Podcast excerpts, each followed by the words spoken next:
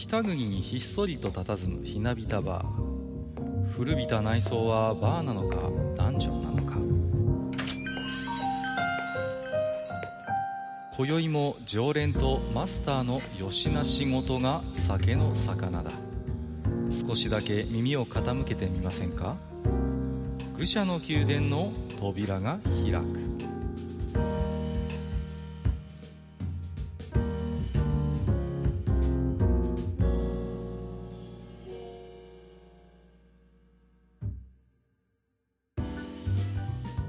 ややマスター、今日も来ましたよ。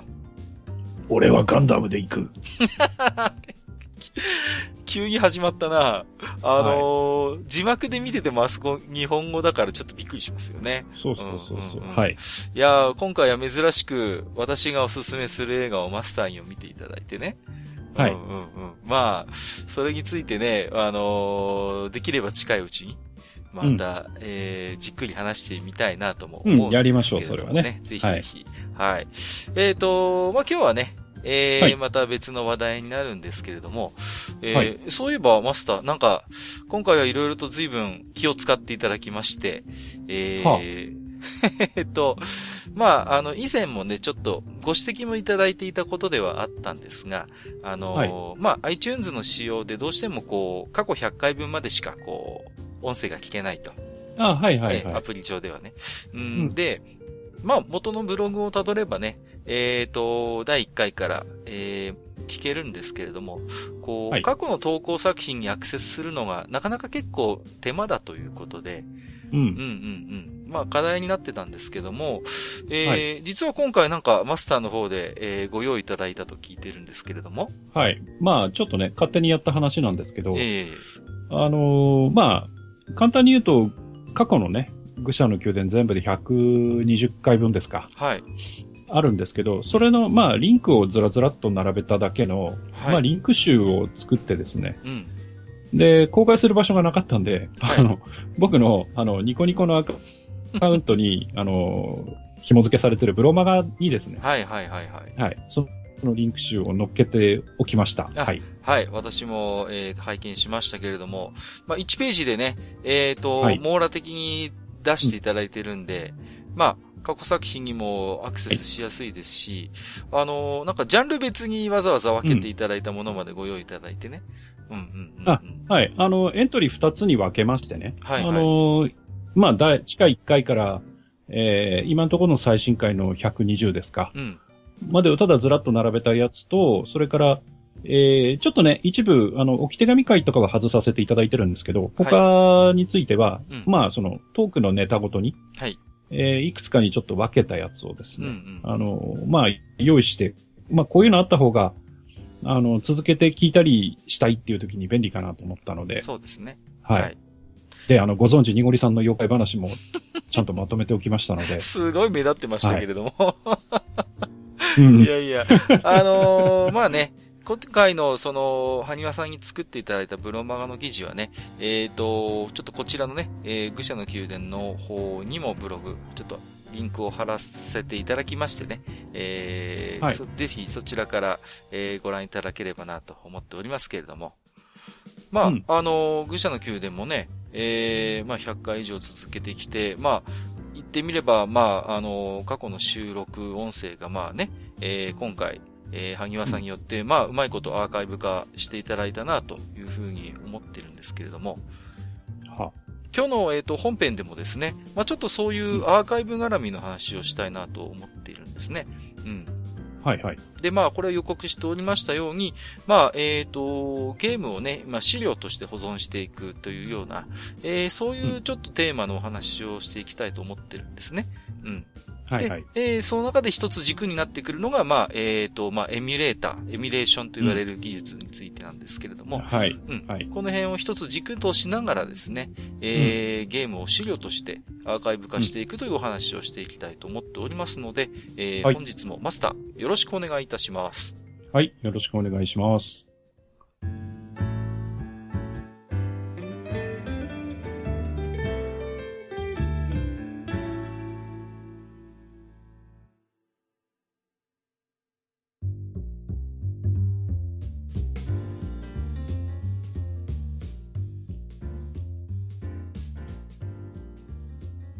はい、えー、それではね、今日は、うんえー、まあ少しね、えー、ゲームを資料として保存するなんていうのは、ちょっとね、なんかお堅い話になっちゃうかななんていうことを思ったんですけども、うん。まあ、あんまりね、うんえー肩残らない話にしていきたいと思ってますよ。うん。そうですね。うん。まあ、なんですか、最近あのーゲームハード絡みのニュースなんかを追っかけてますとね、まあ、はい。マスターもご存知のように、あのーメガドライブミニであったりとかね、あのーはいはい。ネオジオミニなんていうニュースが飛び込んできてね、うん、うん、うんネオジオミニなんかはね、あの、他のポッドキャストさんでもだいぶ取り上げて、そうそうそうそう。ね、今、ホットな話題になってるんじゃないですか？うん、ね、本当に、はなんですか、ジョイジョイキッドもなんか入るんじゃないかなっていうことでね。入ってるしね。そうそうそうそう、本当に話題の。ね。はいはい。で、まして何ですか、あのー我々ね、アーケード民にとっては、あの、非常に懐かしいと言いますかね、あの、筐体の形をね、模したようなデザインも含めていろいろ話題を振りまいているじゃないですか。でかたやね、まあ、そういう新規のハードじゃなくて、既存のハードでも、えーいよいよね、任天堂スイッチのオンラインのおサービスが有料化して、で、はい。その中で、まあ、ファミリーコンピュータっていうサービスがね、えーはい。加わるということで、まあ、あの、これ言わば、言ってみればね、あの、過去のそういうファミコンの名作なんかがスイッチ上で遊べるっていうシステムのようですから。前のバーチャルコンソールですそうね、そうそうそう、うん。まさにあれに対応するサービスだと思うんですよね。で、はい。まあね、こういうふうに、まあ、既存ハード、新ハード問わず、えーうん。過去のそういうゲームソフト資産を活用するようなね、ニュースというのが、まあ、割と最近立て続けにあったのかなと、えーはい。思うんですけれども、まあ、うん。これもね、言ってみれば、すべて技術としては、まあ、エミュレーターになるわけですよね、これは、そうですね。エミュレーションですね。エミュレーションですよね。決して何かこう、ね、それぞれのハード向けに過去の作品をリメイクしているわけではなくて、はいその、新ハードの一つシステムの中にそういう、まあ、もう一つの疑似ハードといいますか、そういう、はいはい。そのソフトを走らせるための、まあ、えー、ものが用意されているということで、まあ、言ってみればね、ここ最近ちょっと話題もしてましたけど、マスターが所有されているレトロフリークだってそうなんですよね。いや、そうですね。はい。うんうんうんうんまさに、エミュレーターですね、あれは。そうですよね。うんなんかあの、何ですか？ディスクシステムのソフトを走らせることにいよいよ成功したなんていう。はい。あのーまあ、それもね、実は、えー近々自分のブロマガで記事を書こうと思ってるんですけああ、ど、はいはいはい。はい。うん、あのーまあ、とりあえず自分の手持ちのディスクのソフトについてはすでに全てデータ化が完了したので、おおじゃあ、はいいつでも遊べるということで。はい。この間もあの、長谷園の、あの、うんマリオブラザーズやって遊んでましたけど、懐かしいね、ありましたね、長谷家バージョンね。はいはい、あの、お茶漬けのはいあの、やつでしょ、こう、バーンって。CM が出るんですよね。CM が出るやつですよね。はい。あったな まあそんな感じで、なんて言うんですかね、そういうエミュレーター、エミュレーションというものに実はもう、えっ、と、割と我々身近に触れているところがあるのかなと、意識するせざるに関わらずね。うん、うん、うん。そうですねうん、。そはいんな。ことを思うんですよね。で、うんまあ、ただ、例えばそうですね、あのーこれお聞きの皆さんが、エミュレーター、あるいはエミュって言われるものに、えーどういう印象をお持ちなのかなっていうことをちょっと思ったりもするんですよね。うん、うんはいはい。どうしてもこうなんか、悪いものっていうイメージを持ってる人がいますよね。そうそう。なんかちょっとこう、うんアングラ的な、こう、匂いをどうしても感じる人っていると思うんですよ。まあ、それはね、例えば、まあ、エミュレーターとかエミュってこう検索すると、まあ、うんいわゆるあの、違法ロムサイトって言われる、まあ、はいはい。あの、ゲームのね、そういうイメージを勝手にアップロードしてるサイトみたいなのがわらわらと出てきたりするじゃないですか。はいはい。うん。あるいはそれをこうパソコン上で走らせるようなソフトがダウンロードできるサイトがヒットしたりして、うんうん。まあ、うん要はその、相応のね、こう対価を支払うことなくそういうゲームが、えー遊べてしまうような状況というのが残念ながら今あるわけじゃないですか。ありますね。ありまくりですね。そうなんですよね。はい。うんうん。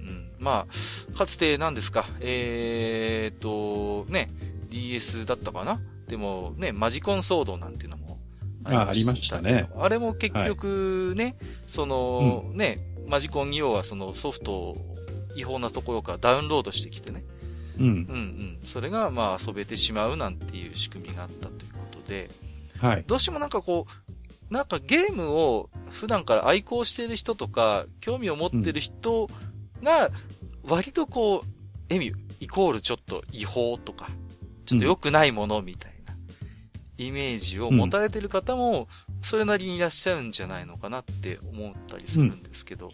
だから、そこがきっちり、あの、分けなきゃいけない部分でね。うん。あの、エミュレーした、まあ、え技術としてはエミュレーションですけど、はい。エミュレーションっていう技術そのものはう、ん。何もその悪いものではないんですよ。はいはいはいはい。うん。要は、その、えー今のハードで昔のハードの真似っこをして、そのうんうん昔のハードを再現するそうですよね。っていうようなものなので、はいはいはい。えーその技術自体は何も、そのうん、後ろ指を刺されるべきものではないんですよね。そうですよね。う。ん。ただ、その過去の、えーハードの上で動いていたソフト、まあファミコンで言えばカセットうん。ですよね。うん。で、それを、えー遊ぶ人が自分の手持ちのものを自分でデータ化する分には、うん。で、自分で遊ぶ分には、それはその著作権法上、まだ問題はないはずなんですけど、うんうんうんその自分が吸い出した、もしくは、えー他人が吸い出したものを、うんその交換しちゃったりとか、はいはいはい。そういうことをやってしまうと、それはその、えーソフト、カセットですよね。そのうんカセットとかソフトに関する著作権を侵害することになるので、そうですね。うん。だから、その部分は、あの、分けて考えないといけなくて、例えば、僕今、あの、レトロフリーク持ってて、レトロフリークに対してもいろんなこと言う人いるんですよ。はいはいはいはい。ですけどう、ん。僕はレレトロフリークを持っていて、うんで、自分の手持ちのカセットとか、うんまあ今回、ファミコンのディスクシステムもやりましたけど、うん。そういうソフトをデータ化して、自分の SD、マイクロ SD にデータ化して転送すること自体は、うん。別に誰からも、うん。えー、後ろ指刺されることはないはずです。そうですよね。うん。そこはまあ法律的にも、まあ、あの、はい問題ないであろうっていうことにはいなっていてね。うんはいまあ、ただ、じゃあなんでこう、そのエミュレーション、エミュレーターが良くないものっていう認識が広がってきたのかなってことを考えると、うんまあ、一つにはやっぱり、うーんと、まあ、レトロゲームブームといいますかね。そういう、はいまあ、昔のそういうゲームを再評価したい。あ、結構面白いねって言って、お若い方が新鮮な気持ちで遊んでいらっしゃるっていうことがあって、うんあとは、やっぱりこう、ニコニコ動画とかニコ生、あるいは YouTube の実況文化っていうのもあると思うんですよね。はいはい。そういう実今ね際、自分がそういうレトロゲームを遊んでいる様子というのを、まあ、うんえー広くこう公開して皆さんで共有してもらう、楽しんでもらうっていう文化があって、うん。どうしてもそう目の触れるところでそういうレトロゲームをプレイしている画面に触れるということがまあ増えてきたのかな。うん。で、そういう時に、実際これ実機で遊んでるの？エミュなの？みたいな。よくあの、昔はね、あのーニコ生とかでレトロゲーム遊んでて、これエミューなんて聞いてくる人なんかがいたりして、うんうん。うんうんうん。ね、まあわざわざタイトルに実機配信なんて入そうそうそうそう、実機を使ってますとかってわざわざはいお断りとしてね、入れたりするような流れっていうのがあったじゃないですか。うんうん。だから、まあ、エミュレーター自体はね、本当にマスターのおっしゃるように、それ自体になんかいいもの悪いものっていうことはないんですよね。あくまでうん技術の話であって。こはそうですね。うんうん。うん。だけども、どうしてもそういういろんななんかこう、ね、違法ロムの存在が、そのちょっとね、エミュうん。レーターみたいなものに対して、ちょっとこうそういうネガティブな印象を植え付けてしまってるっていう、まあちょっと不幸なうん。ところもあるのかなとお思うんですよね。うん。はい。まあ、で、一方で、その、まあね、あの、バーチャルコンソールもそうですけれども、いわゆるそういうの公式の、まあ、エミュレーター、エミュレーションサービスというのも、まあ、あの、実際には存在していてね。うんはいはいうんまあ、ね、えっ、と、バーチャルコンソールは、まあ、最も有名なその最たるものかもしれませんけれども、はい。まあ、例えばあとはその、エッグプロジェクトあの、うん。ありましたねあ。りますね。今もあるのか。あります、あります。あの、パソコンゲームが主にこちらは主戦場でね。うん。うん。まあ、例えば PC88 や PC98 上で走らせることができた、えーゲームソフトっていうのは、現行のパソコンではもちろん動かないわけですよね。うん。うん。で、そういうものを、やっぱりあのーなんていうのかな、きちんと、あのーシステムを整えて、で、これははい。エッグプロジェクトもちろん有料サービスなんで、えーきちんとね、お金を払って、そういう走らせる環境とソフトを手に入れて、今のパソコンでそういう PC8898 時代の、あの、名作パソコンゲームを遊んだりすることができるサービスっていうのがあったりするわけですよね。うん。うん。だからまあ、そういう意味で言うと、まああのちょっと一昔前、ニコニコ動画、ニコ生全盛期に比べると、少しそういう意味でのなんかこう抵抗感みたいなのも若干薄らいできてはいるのかなっていう気もしないでもないんですけれどもね。うん。あたりは、あれなんですよね。ただ、あの、パソゲーに関しても、うん。えー、例えば PC9801 シリーズうん。の、まあ、それとか PC8800 うん。シリーズも、エミュレーターは存在してるんですよ。はいはいはいはい。はい。なのうで、んそういうエミュレーターを走らせて、えーその実機を実際に保有している人であれば、うん。その実機から BIOS を吸い出すことができるんですよね。はいはいはいはい。うん。で、その BIOS を吸い出して、そのエミュレーターに入れることで、えー実際にそのエミュレーターが動いて、その、えー Windows の上に PC98 の環境とかを再現することができて、うんうんうん。そうすると、まあ、フロッピーのね、メとかメディアの問題はちょっと残るんだけど、はい。その昔から持ってるフロッピーの、例えば98用のソフトっていうのが、うん。今の Windows 上でも動くとかっていうことが可能なので、うんうんうんそういう意味で、まあ、実機っていう形にはならないけれども、うん。うん。まあ、今でもね、あの、そういう環境さえ整えれば、うんうんうんえー98とか88も、えーまあ、プレイ環境を整えることはうんうん不可能ではないんですよね。まあ、なかなかハードルは高いものの、ハードルは高いです。うんうんうんはい。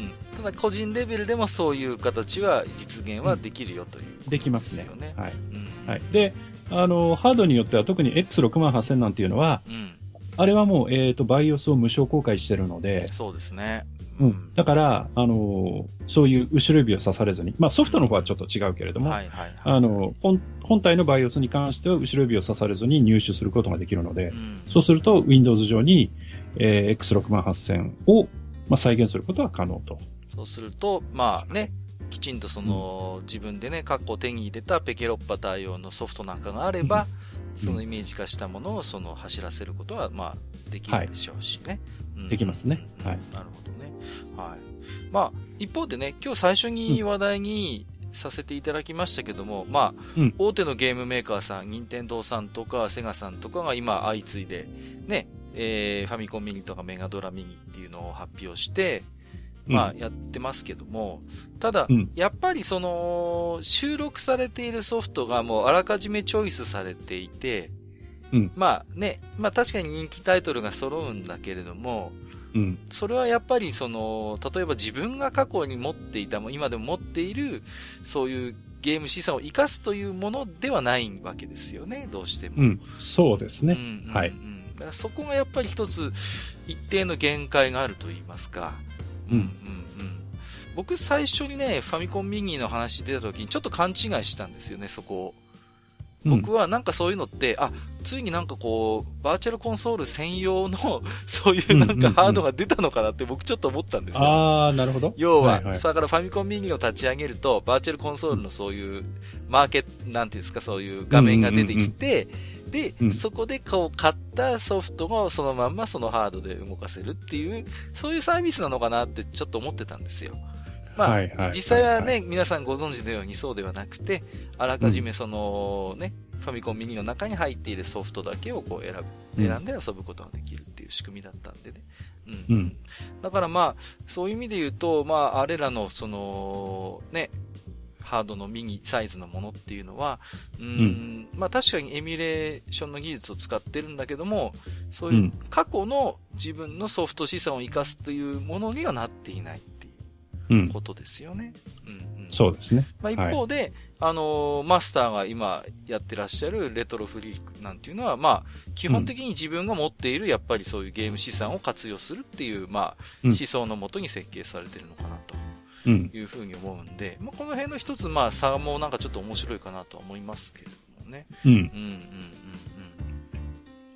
で、ただやっぱり、あのーじゃあ、なんていうか、やっぱりその、なんていうのかな、その、普及の度合いというか、その知名度的なインパクトって、当然、まあ、レトロフリークよりも一般的にはですよ、そういうファミコンミニとか、メガドラミニの方に行くわけじゃないですか。はいはい。うん、ね。で、やっぱりなんていうんですかね、あの、ゲームのアーカイブ化っていう観点からじゃあ見たときに、うん、ああいうなんとかミニっていうのは、まあ正直やっぱり不十分なわけですよね。こう。そうですね。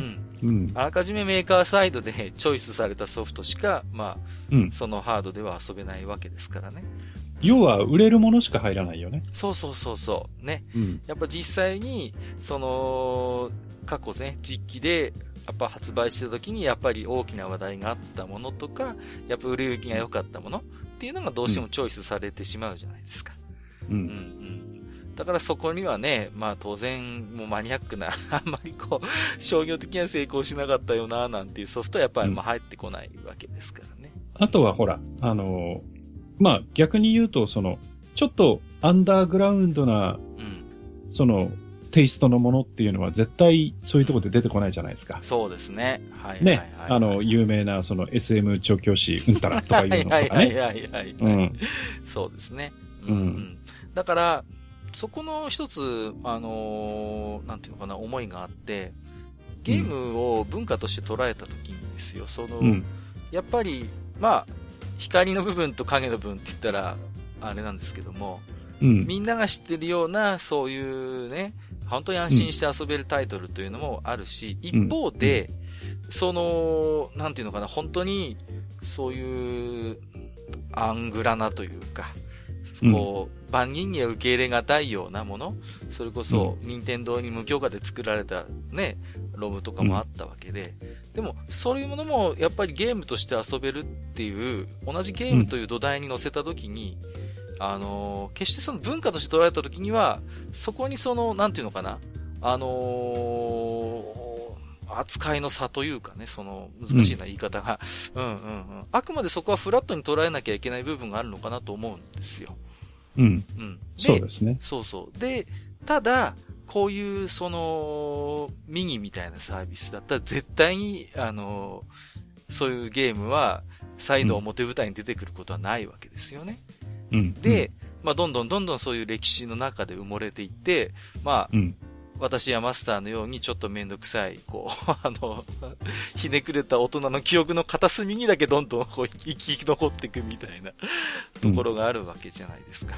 うん。うん、ねボディコンクエストにしたって SM 調教師瞳にしたってそうですよね、やっぱり。ああいう。うん、うん、うん。だから、やっぱりそういうメなんていうのかな、そういうゲームメーカー主導の、そういう、やっぱりサービスには、どうしても限界もあるっていうところを一つ感じるんですよね。うん。うん、あのー、そもそも、うん、なんでそのゲームのアーカイブ化が必要なのかっていう話をちょっとしておかなきゃいけないかなと思うんですけど、ね、はい。うん。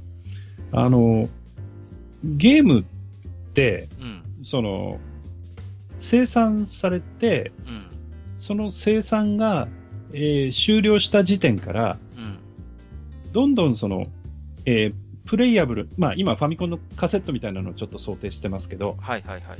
その生産が停止された時から、うん、そのプレイヤブルな実際のソフトっていうのは、うん、絶対減る一方なんですよ。はいはいはいはい。うん。で、いつかはゼロになるんですよね。そうですね。うん。うん。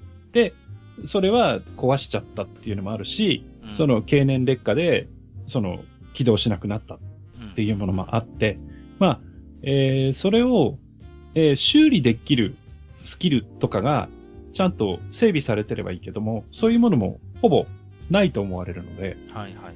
そうすると、まあ生産が停止された時点から、うん、その緩やかな下降線を下っていって、いつかはゼロになっちゃうわけですよ。そうですね。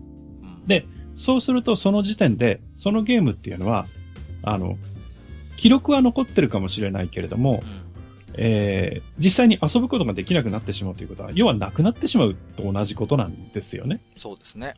うん。うん。で、例えば、後世の人間がですよ、うん、例えばゲームを作ろうと思ったと。うん。うん。で、例えばじゃあ、あの、さらわれたお姫様をが幽閉されている塔に登って、その塔のてっぺんにいるお姫様を助けに行こうっていうゲームを考えたとするじゃないですか。はいはいはい。で、階にはいろ、その塔のそれぞれの階にはいろんな仕掛けがあって、うん。それを、その主人公たるプレイヤーは乗り越えながら進んでいくと。で、その、えー、過程でいろんなそのアイテムを手にしながら、だんだん強くなりながら、うん。えー、その最上階のお姫様を目指すみたいなゲームを、例えば考えたとするじゃないですか。はいはいはい。で、今僕らは、うん。それってドルアガじゃんって言ってるじゃないですか。もうね、聞いてればわかります。うんだけど、その記録とかアーカイブが残っていないと、うん。この先、何十年先の未来かそれはわかんないですけど、はい。それがオリジナルになっちゃうんですよね。そうですね。ううんでも、それって果たしてハッピーなことなんだろうかって考えたときに、そうじゃないんじゃないかなって思うわけですよね。うんだからその、今ね、マスターにおっしゃっていただいたことですごい重要なのが、やっぱりその、ゲームの、過去のゲームの価値をどこに置くかっていう時に、やっぱりうんプレイアブルな状態にあるっていうことがものすごく大事そうそうそうなんそうそうで。すよね。そうなんです。うん。だから、ただ、その、ね、ボックスうんアートだけが保存されててもダメなんですよ。そうなんですよ。そうそう。ね。例えばうん文章とか写真とかっていううん資料で、まあね、そういう過去のゲームの記録を残しておくっていうこともできるでしょう。でも、やっぱことゲームに関して言えば、現代、現在のその環境でもプレイアブルな状態にあるということこそがね、うん。やっぱり、あの、大事なんですよ。その、うん記録として残していく上でね。うん、うん、うん、うん。いや本当はね、うん、本当はね、もっと言うと、うん、その、プレイアブルうん。っていう中でも、ただその、例えばモニターの上にそれを再現するということではなく、うん本来の意味でいけば、うん、その、リリースされた当時の環境とか筐体でプレイできるうん。というところまでの本当は、その、保存が必要で、はいはいはいはい。例えばど、またドルアガの話で恐縮ですけど、うん、あの、31階うん。の宝箱って、パールっていう宝物が入っててね。はいはいはい。で、スタートボタンを押すと、うん。宝箱が出るっていう、とんでもない仕掛けなんですよね。はいはいはいはい。そのすごくメタな、うんうん。ゲームの中じゃなく、その外側にあるボタンを押すっていう、そうそうそう、もう、反則とんでもない仕掛近いようなね。そうとんでもない仕掛けなんですけど、実はあの当時の、うん。そのドルアガとかが入っていたテーブル筐体って、うん。そのスタートボタンの位置っていうのが、ちょうど僕らが座った時に膝の位置だったんですよ。はいはいはいはいはいはい。わかりますよ。だから、うん。場合によっては、知らず知らずのうちにうん、膝でそのボタンを押してしまって宝箱を出して、うんうんうん。あれなんか知らんけど宝箱出たぞうんうんうんっていう気づきが当時あったはずなんですうん。よ。はいはいはいはい。うん、だからなるほ、ど、遠藤さんが、うんまあそのドルアガを開発された遠藤正信さんがそこまで考えていったかどうかっていうのは僕はわからないけれども、うん。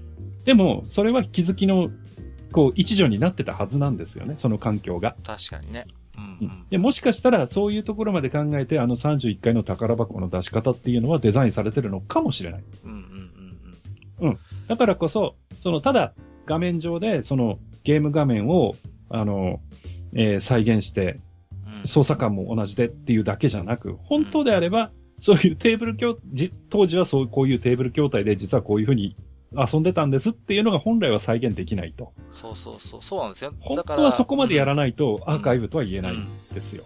だから、ね、ドルアガの例え今マスターに出してもらいましたけど、その、盾を、えっと、剣を構えてる時と収めてる時で、まあ、その、要は、盾の向きが変わって、そのはいはい魔法を受け止められる方向が変わるじゃないですか。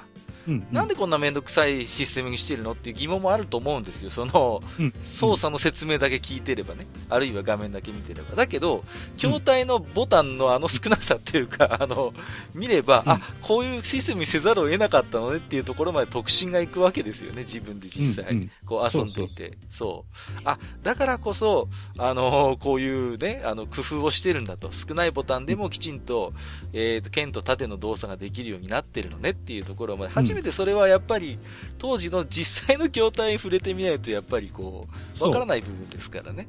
うんうんうん。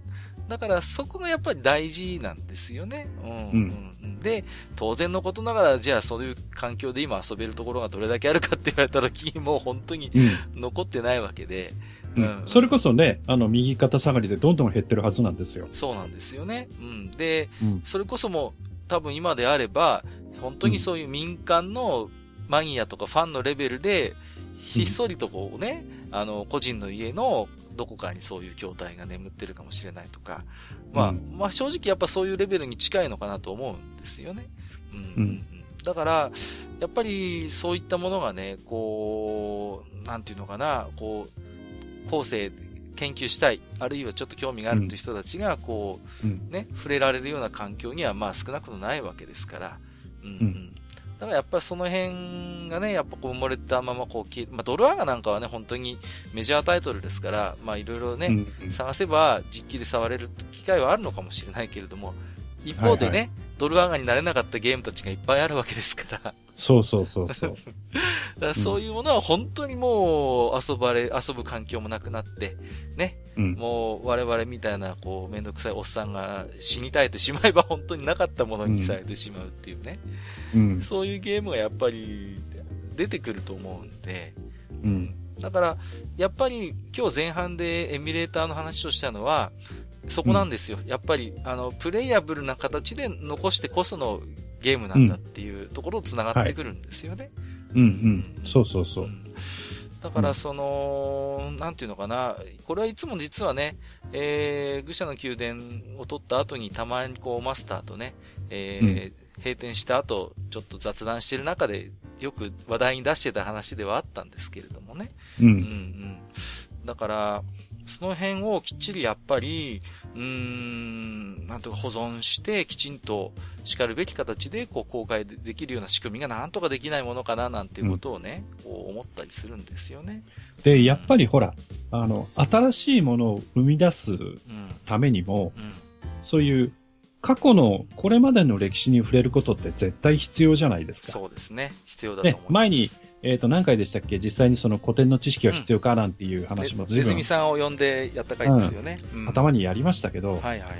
ね、そ、それなしに、その、全く新しいものってうん生まれてこないうんうし、んうん。そうそうそう。あとやっぱり、過去に話したことでつなげるんだったら、オリジナリティについての考え方っていうことも話しましたよね。うんうんうんその完全なるオリジナリティなんてそんなものはないと。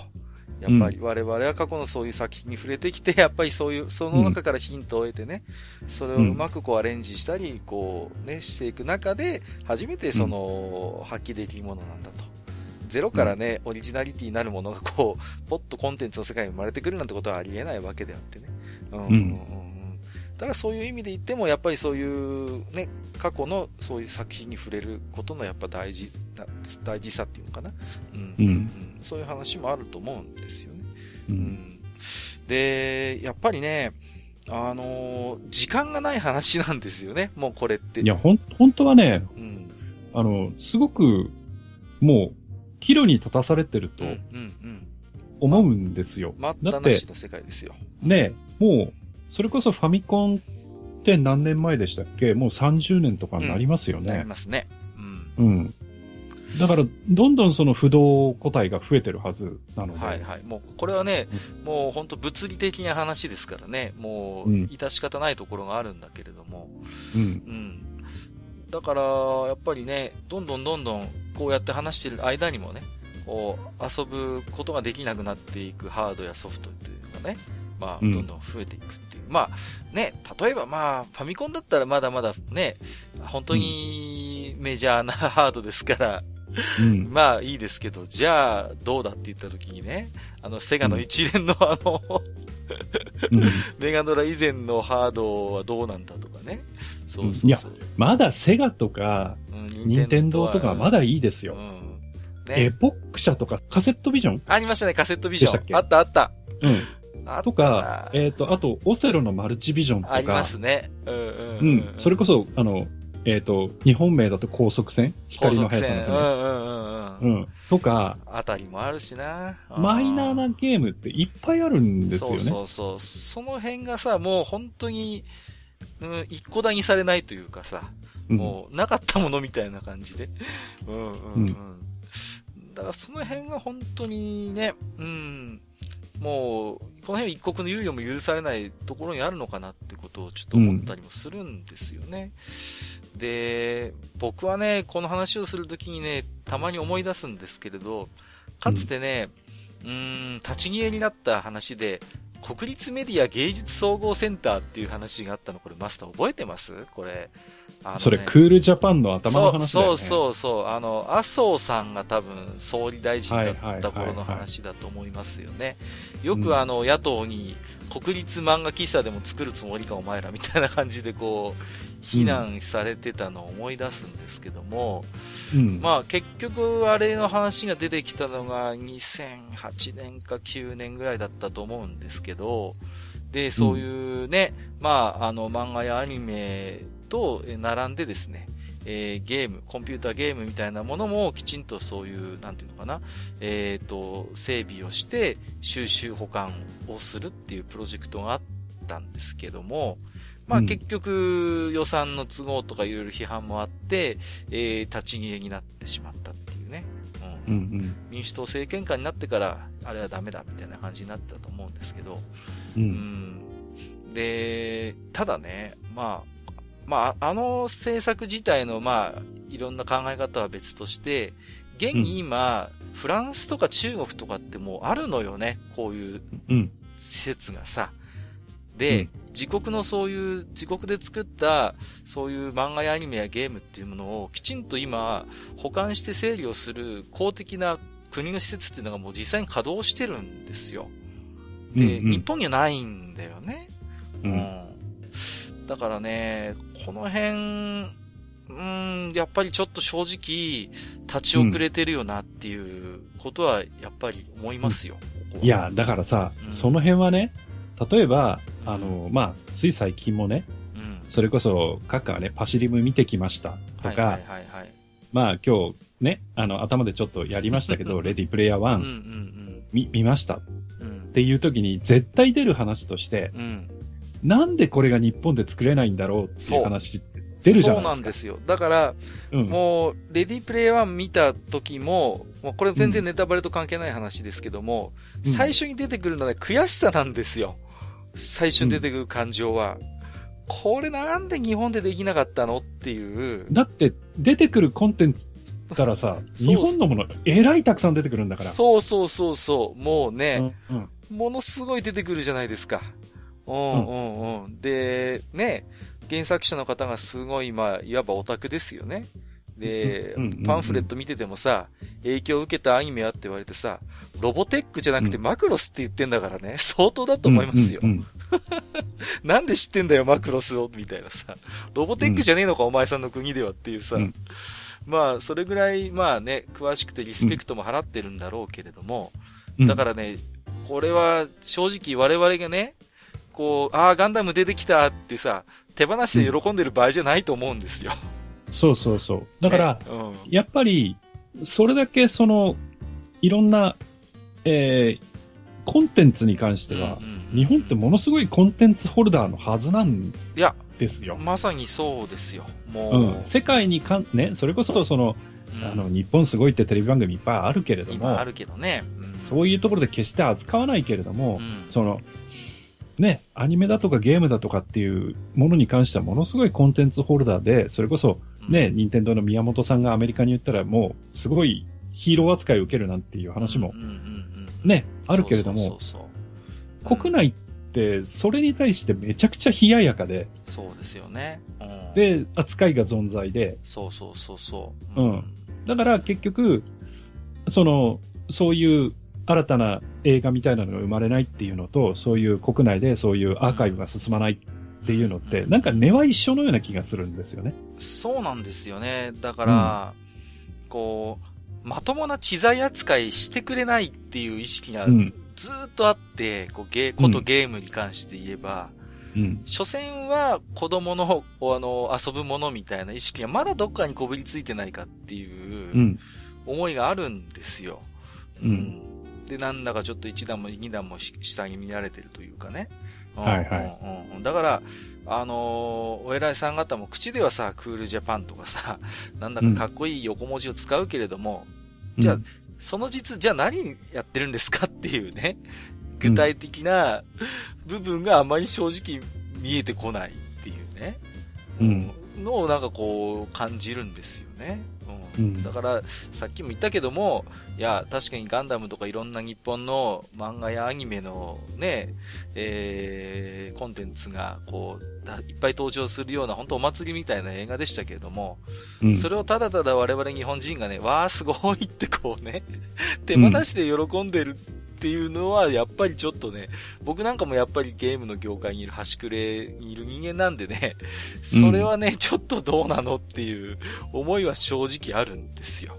うんうん。悔しいと思わなきゃ嘘だろっていうね。うんうんうん逆に日本こそ、もう、そういうものをさ、なんていうのかな、本当に活かして横断的に、ね、あのー形でこう、ね、やって、で、提示してみせてどうだって言えるんだったらいいんだけれども、うん。逆だからね、もうなんかこう、逆になんか、そういうアメリカとかのオタクに再発見してもらって、こう、うん。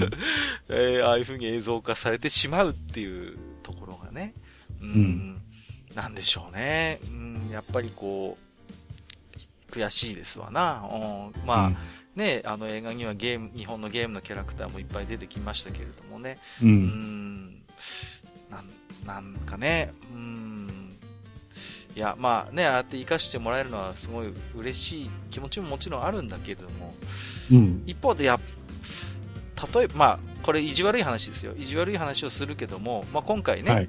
ああやって個々のそういう、やっぱり権利者に当たって交渉はどうもしていたようなんですけれども、うん。例えばそれをどこか一括で管理できるようなところがあってね。うん、うんうん、うん、うん。で、まあ、そこに話を通しておけば活用できるみたいなシステムになっていたとするならば、もっともっとそういう日本の、そういうなんかさ、ゲームコンテンツみたいなものを使ってね、いろんな作品がもしかしたら世界中で生まれるかもしれないじゃないですか。はいはい。日本には魅力的なそういうゲームのコンテンツがいっぱいある。アニメや漫画のキャラクターがいっぱいいると。で、うんそういう時に、あの、窓口がきちんと一つね、こうあって、ポータルみたいなのがあって、そこにきちんと話を通して、例えば、ね、著作権料の支払いとかも含めて、あの、うんそこがしっかりこう、担ってくれると。間に入って。うん。みたいになれば、それこそ本当に世界でそういう日本のコンテンツを活用しやすくなるじゃないですか。はいはい。うん。だから、そういうなんかところがね、なんか本当に知財分野で立ち遅れてるよなーってこう、これ以前も話したと思うんですけど、日本はそのコンテンツ分野に関して言うと、もう対アメリカでものすごい輸入超過なんですよ。うん。年間5000億円ぐらいアメリカに払ってんのね。その、うん。例えばディズニーにしろ、マーベルにしろ、DC にしろ、ううん。本当に商売が下手くそだと思いますよ。だから、どうなんだろうな。実際そういう意識ってあんまり我々ないじゃないですか、こう。でもうん実際にはそれだけアメリカのキャラクターに僕らお金払ってるんですよ。うん。だからね。そうですよねうん、うんそうそうそう。そういう意味で言うと向こうはね、すごいその辺の商売が上手で、ね、うんもう今回やってるアベンジャーズにしてもものすごい日本でもね、あれだけアメ、アメコミが根付かないって言われてた日本において、今やね、もう一大コンテンツになってるわけですから。いや、だからさ、逆に今ね、うん、あの、スパイダーマン、うん。をうんあの、日本版のスパイダーマンを、ああ、でもね、今度出るんですってよ、アメリカのスパイダーマン。なんかこいや、だから、うんうんあの、レオパルドンう。まそうそうそうそうそやっちゃったらね、受ける気するんだけどう。ね。いやいや、実際でもレオパルドン出るんじゃないかっていう話が、やるの？うん、あって、そうそうそう。えーそれも結局向こうに取られちゃうんだ。全部取られるの。全部取られちゃうわけよ。だから、ね、あの、東映版スパイダーマンってまあいろいろネタにされることもあるけど、いや、実はすごい、スパイダーマンってやつね。そううん実は素晴らしい作品で、そう、ね、あのーなんていうかな、肝骨、日本的なうまい肝骨脱退で、またオリジナリティ溢れるああいう素晴らしいものに仕立ててるわけじゃないですか。うん。らそれをさ、それまでも、こう、まあ、取られてって言い方良くないですけど、うん向こうの作品で登場して、レオパルドまで出るかもしれないって今話になってるんですから、うん。いやー、ちょっとね、で、結局それをさ、我々喜んで、例えばね、映画を見るなりしてはさ、結局向こうのお金、向こうの儲けになっちゃうわけですよ。うん。そこに関そし。しててね、なんかね、まさか、ね、もしかしたらさ、うん。ね、まさか、あのスパイダーマンが巨大ロボットに乗って戦うなんて、そ、つとってもクールかなんかさ、クールだぜこっちの人が言ってたりするとさ、そうそうそうそうそう。ね、僕らね、めんどくさいおっさんは、あちゃーって頭を抱えるわけだ。そうですよ。うん。思いついたのはこっちだったんだけどな、なんとかうちの方でできなかったのかなっていうさ、ところに繋がるわけだからさ、はいはい。どうしてもね、やっぱり、その辺を僕はね、意識してしまうんですよね。だからまあ、かつてあったその国立メディア芸術総合センターという形がいいのか悪いかは別として、うん。やっぱりそういう、なんていうのかな、そういう知財をきちんと管理できる、うん。やっぱ組織なり、やっぱり必要じゃないかなって思うんですよね。で、その、なかなか対応が進まないんですよね。あのー国会図書館も、じゃあゲームをきちんと集めましょうかっていう話は、議論はあったんだけども、それもなんだかちょっと、あのー頓挫していて、今あんまり集まってないっていうかね、あうんやってないんですよね。うん、で、いやううんん、あるいはね、これはもう、あれですよ。あのーやっぱり、まあ、ね、どっか財団みたいなの作ってうんそこでやらないとそうもうそうそうそダメですねう。。うん。で、うん国には任せておけないと思う。そうなんですよ。もうねうん、国や温度を取る形ではちょっと厳しいかなと思ってて、うんで、実際そういう、あのーまあ、まあ今日はゲームの話をしてますけども、その、もうね、民間のそういう力を借りないと多分もう、まあできないと思うんですよ。うん。そういう、例えば、ねうん。やっぱりし、姿勢の人っていうか、その民間にいるファンとか研究者とかマニアみたいな人たちの、やっぱり知恵とかそういう資産をきちんと活用しないと多分もう、それだけの組織って多分もう構成できないんだろうなって思うんですよね。うん。ですねう。ん。だからね、あの、ゲームアーカイブプロジェクトっていうものもあるんですけど、これはうん実際京都府とか立命館大学が中心になってね、進めてたんですけども、やっぱりこれもうまくいかなかったんですよね。う。うんん、で、今、1998年に立ち上がってるんですけど、最近はどちらかというと、その、公演とか、そっちの方にこう活動がシフトしていて、ちょっとうん当初のそういう理念とはまたちょっと変わってきてるのかなっていうところもあってね。うん、うん、うん、うん。だからね、その辺で、あとやっぱり難しいのは、その著作権の話っていうのはやっぱりあるんですよね。で、まあ、マスターもご存知かと思うんですけども、まあ、日本におけるその著作物、著作権の有効期限っていうのは、まあ、著作者の生前とその死後50年って決まってまして、まあ、うん。これがね、ちょっと TPP でどうなるかって話は別にあるんだけれども、うん。まあ、なんか一見著作権ってなんかこう、権利者にとって著作権商業につながるのかなっていう風なイメージを持ったりするんですけど、決して日本においてはそうでもないんですよね。うんうん。つまりそれは、なんていうのかな、あのー例えば死後50年まで、まあ、保護されますけど、一部の有名作品を除いて、市場価値のある著作物とかっていうものが、もうなくなってくんですよね。で、むしろ権利者と連絡が取りようがないっていうシチュエーションの方が多いんですよ。うん、うんうん。で、だから例えば著作物を第三者が記録とか保管しようにも、著作権自体が残ってれば当然ね、今権利を持ってる人の許可が必要であって、うん、で、やっぱり古くて市場価値が少ない著作物の著作権ってアーカイブ化の大きな障害に逆になってたりするんですよね。う。うんんうんうん。だから、この辺のやっぱり一つクリアもしていかなきゃいけないところがあるんですよね。で、ゲームなんか特にそうなんですよね。会社自体が潰れちゃったりとかさ、うん。うん。もうしてしまって、どこがこのゲーム今権利持ってんのっていうのが 結構あるんですよね。うん。そうですね。そうそうそう。で、なんていうのかな、漫画とかアニメの場合は、それでもまだ遺族の方が権利を持ってるとか、あの会社が引き継いでっていうことが割とあるんだけども、ゲームってその辺、対応が漫画やアニメアニメと比べても遅れてるんですよ。うん。だから本当に今これ誰に話通せばこれ使っていいのっていう ゲームが5万とあるっていう、そういうお寒い状況もあるんですよね。うん。それも一つこう、ゲームをアーカイブ化していく障害になってるっていう話なんですよね。うん。だからまあいろいろ課題はあるんだけれども、まあやっぱりそこはね、でも一つその、うーん、まず資料としてきっちり管理、保存をしたいっていうコンセプトのもとに、一旦そういうちょっと所在不明の著作権を留保した上でなんとか集めてね、うん。やるようにしないと、うーん、ちょっとうまくいかないんだろうかなっていうことも思うんですよね。だからね、あの、死後の著作権は短くていいと思うんでそうすよ。、そうなんですよ。そこなんですよね。だからね、あの、いつまでもね、ディズニーに、あ、言っちゃった。あの、おもねってる場合じゃないと思うんだけどね。消されますよ、このポッドキャスト。うん。大丈夫かな、まあ、アメリカの場合で言うと、アメリカの著作権って今70年なのかな、うんですよね。はい。これなんで伸びてるかっていうと、もう皆さんお察しの通り、あの、うんウロット・ディズニーが死んでから 何年経ってるかっていうのでどんどん伸びてるんですよ。そうそう。でディズニーさんがいっぱい国会議員抱えてましてね、うんもう、ね、ディズニーさんの著作権が切れそうになると、そういう国会議員を、えー動員して、うん。で、著作権がどんどん伸びていくっていうね。うん。もう本当にそういうシチュエーションがあるんだけれども、まあね、でもやっぱりさすがアメリカはコンテンツ大国ですよね。だから、うんディズニーにしろマーベルにしてもそういう、やっぱロビー活動がすごい、あのー日本の比じゃないという。うん。やっぱ自分たちがそうやって、あのー政策を動かしていくっていうのがまあ当たり前のようにあると。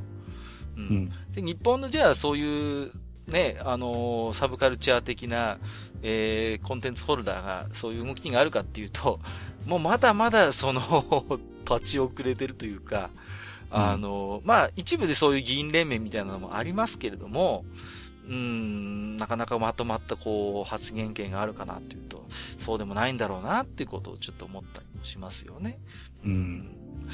だからね、まあね、その辺やっぱりアメリカは強烈だなっていうか、まあ、めいろいろね、あの、日本とは違う部分ももちろんあるんだけれども、うーん、やっぱそういう、こう、お金を生み出す、やっぱり、ポップカルチャーとかサブカルチャーに対してのやっぱり本気度がやっぱ違うよなっうん。ことを思いますよね。だから、アメンジャーズにしたってね、だって、元はと、あ、これ言ったら怒られるかもしれないけど、大して人気がなかったヒーローたちをさ、こう、うまくこうさ。うまく集めて、ね？うん。そうそうそう。で、今や大人気コンテンツに育て上げたわけじゃないですか。この辺の手腕はさすがですよね。うん。どう考えたって地味だったんだもん、最初は。こう。うん。こいつら売り出すためにどうしようかっていう時に、ああいう壮大な一つこう、ね、プランを持って、うんうん。で、売り出してるわけだから、ほんとこの辺うまいなと思いますよね。うんう。ん。まあちょっとね、えー、まあ、だから、なんていうのかな、ちょっとこう、ゲーム以外の話にもね、今日、ちょっと今日は、波及しましたけれども、やっぱり本当に日本においてゲームって文化扱いされているのかなっていうところですよね。う。うんん。そこですねう。ん、だから、少なくともなんかこう、国レベルではそういうふうに思ってないんだろうなってことを思いますね、やっぱりね。うん。いや、やっぱりだから、あの、前回のね、その、まあ、結婚話した時にもちょろっと出た話ですけど、はい。所詮ゲームは子供のうん。遊びうん。っていうのがやっぱりあるんでしょうね。そうでしょうね。うん結局そこに、あの帰結しちゃうような気はしますうんね。そうなんですね。うんだから、うーん、なんかね、そういう辺、やっぱりもう少しきちんと、あのー特に、まあ、任天堂とかセガさんみたいな、そういうメジャーなところじゃなくて、ね、うんあのね、かつていろんなハードで、かつていろんなメーカーがこう、ね、いろいろ工夫し合って出し合ってた、あのうん頃の、まあ、ものを中心としてね、うんうん、うん。そういうものをきちんとこう残していかないと、本当にあれらは忘れ去られてなくなっていくものだから、うん。ね。うん。だからもう、レトロゲームの名作、イコール、任天堂みたいな今流れにあって、実際任天堂の名作がまあスイッチ上でもどんどん遊べるようになって、また再評価される向きもあるんだろうけれども、必ずしも我々めんどくさいおじさんとしては、それが全てではなかったし、うん逆にそこに至るまでのゲームもいろいろあったわけだから、うん。そこをやっぱりね、なんとかこう残して、あの、これからね、ゲームを作りたいとか、ゲームのことを研究したいっていう人たちのために、なんか残せる方法がないものかなと思いますよね。いや、うん本当そうですね。はい。はい。えー、ということで本日はですね、まあちょっと、あの、硬い話になったかもしれませんけれども、えー、ゲームを資料として保存するエミュレータ論ということでね、えー、まあ、はえっ、と、エミュレーション、エミュレーターの技術を一つ軸として、ゲームをお資料として保存していくということをテーマでマスターとおしゃべりをさせていただきました。本日もマスター、ありがとうございました。ありがとうございました。5000兆円欲しいな。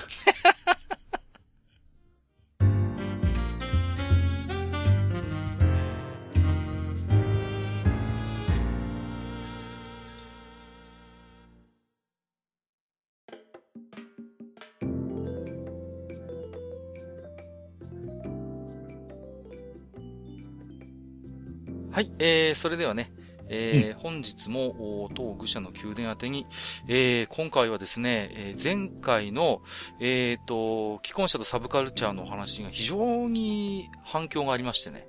はい。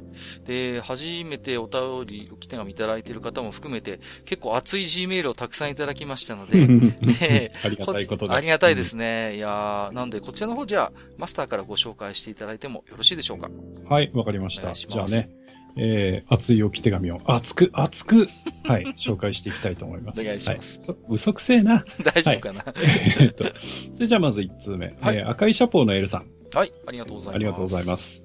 えーこんばんは、赤いシャポーのエルです。随分とご無沙汰しておりまして。えー久々に来てみましたら、前にも増して盛況なご様子で、いや、収録時間的な意味でも、申し訳ない。えー今回は既婚者のサブカルとの付き合い方だそうで、うん。えー実は私、昨年の10月に結婚いたしました。おおめでとうございま。おめですとうございます。えーなので、こんなパターンもあるよ程度に送らせていただきました。うんえー自分は例えば、プロリスナーである虹パパさんのような自営業で、うんえー独身の頃の収入はわずかな交際被害はほぼサブカルと外食に費やし、貯蓄はあまりできてなかったのです。うんところが、ほぼ2年前に婚活イベントで知り合った女性とお付き合いさせてもらうことができ、えー時間的にどうかはわかりませんが、あれよあれよという間に結婚できちゃったのです。えーで、こんなオタクと一緒になってくれた妻はというと、サブカルに詳しくはないというか、えー嫌悪するどころか興味すらなく、うんえー健康と食事にオーガニックを求める性格でした。えー自分は食事は好きですが、方向性は健康とは言い難い。さて、どうしましょう。えー結果、自分は以前の習慣をほぼ封印しました。えー金銭的には新しい生活をするにあたってはきついことこの上ないし、えー食事は B 級だったけれど、えーそれを続けたら寿命が危なくなる年齢になりましたので、えーゲームはまあ全部消えたら何もなくなる気がしたので、ガラケーを iPhone に持ち替え、ぼちぼちぼち遊んでいます。えーコミックも電子化、アニメなどは Amazon プライムでながらみです。えー食事も田舎暮らしということもあり、家庭菜園や近所でもらった野菜を主食とし、間食も菓子パンを食べたりするのをやめました。ラーメンも1ヶ月に1回にしときました。その1回がとても美味しい。えーそんな感じで結婚から半年経ちましたが、今の自分は成人してからは一番痩せ、一番マッチョになりました。えー中身がなくて、しかも一番つまらないオチですいません。えー久しぶりに来店したということでお許しください。何せ、今一番の趣味が妻なので。あら、けごちそうさまです。あ、えー、愚者級さんをはじめとしたポッドキャストやラジオなどはそれに迫る、えー趣味かもしれません。えーサブカル趣味が尽きないのも皆さんの楽しい話のおかげなので。ではまた、といただきました。ありがとうございます。どうも、ごちそうさまです。はい。もういいですね、触れなくて。いやいやいやいや。まあ、まずはでもね、もう、うん新婚ほやほやということでね。はいまだ半年ぐらいですか。はい。うんまあ、結婚を機会にね、でもそういう生活習慣をやっぱり改めるうん方っていうのは、まあ、割といらっしゃるのかなと思いますけれども。うんいや、あの、僕らもきっと知らず知らずに変わってるはずなので。そうですよね。そこはね、あの、一緒かなとは思いますけれどもね。で、まあこれも前回言いましたけど、その変わることを楽しむのもまた一つうんうんうんうんそうですよね。とは思います。うんはい。で、まあね、置き手紙でも触れていらっしゃいますけど、コミックも電子化、アニメなどは Amazon プライムでながらみということでね。うんまあだからその、実際に物を持たなくても、あのーのーそうやって体験できるじゃないですか、実際。はい。ね、はいわざわざね、紙の本とか DVD をね、用意しなくても、ね、iPhone1 枚あれば っていう世界だから、うん。うん。だからそういう意味で言うとね、こう、まあ、いろいろ生活の、なんていうのかな、あの、形は変わったのかもしれませんけれども、なんか自分なりのまた新しいサブカルチャー的な趣味との付き合い方もできているのかなと思いますよ。うん。うんうんうんうん。まあでもね、なんか非常になんか健康に気を使うような生活になったということでね。うん。その辺はいいですよね、なんかね。うんうん。うん、まあ、その辺は、あの、適度にやってればいいんじゃないでしょうかね。はい。そうですね。まあ、うんまあ、その辺は、あの、まあ、我々が口を挟む筋合いのものではないとは思うけはいれども、はいはい。はい。そうですね。まあ、うんまあ、本当新婚さんでね、一番の趣味が奥様ということなんで、もうお幸せにとしか、それ以上にね、はい何も言いようがないなというところですけれどもね。まあ、だから、あとはね、まあ、あの、そのままもしかしたらずっと行くのかもしれませんし、うん。またね、どっかの機会にそういう、うん、まあ、サブカル絡みの沼にまた戻りたいなって思うことがもしかしたらあるかもしれませんけどね。そうですね。まあ、その時はその時で、また奥さん、んとよく、まあ、話し合って、うんうんうん、あの、折り合いのつく形でやっていけば、それでいいのかなというふうに思いますけども。まあ、はいポッドキャストに関して言えばね、耳さえ貸していただければという世界なんでね。まあ、うん。あのね、赤いシャポのエルさんがどういう通勤の方かわかりませんけど、例えば車に乗るんであれば、そういう時に聞いてみたりとかね。うんまあ、割とこう、なんていうのかな、そういう意味で言うと、あの、そこまで重くない、あの、コンテンツではあるのかなと思ってますのでね。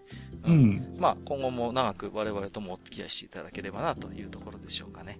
そうですね。まあ、で、そういう、まあ、ライトなユーザーがね、その、まあ、過去のそういうゲーム資産と触れるっていうことを考えても、やっぱりエミュレーターとかアーカイブっていうのは、んですよ。うんだかやっら、ぱりね、う。うんん。戻ってきたい時に戻ってこれる場所があることが必要なんですよね。うんそう、うんそうなんです。だから、何でもそうなんでしょうけど、漫画やアニメにしてもそうなんだけれども、年を重ねて改めて戻ってきた時に感じ方が全然違うものってやっぱりあると思うんです。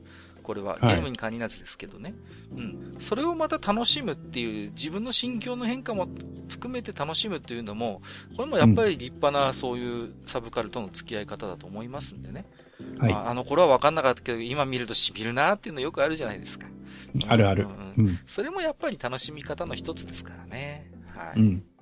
いいと思います。はい。えー、赤いシャポーのエルさん、ありがとうございましたあり。がとうございました。ね、K なんて言ったけど、あの、まあ、奥さんとは仲良く、はい。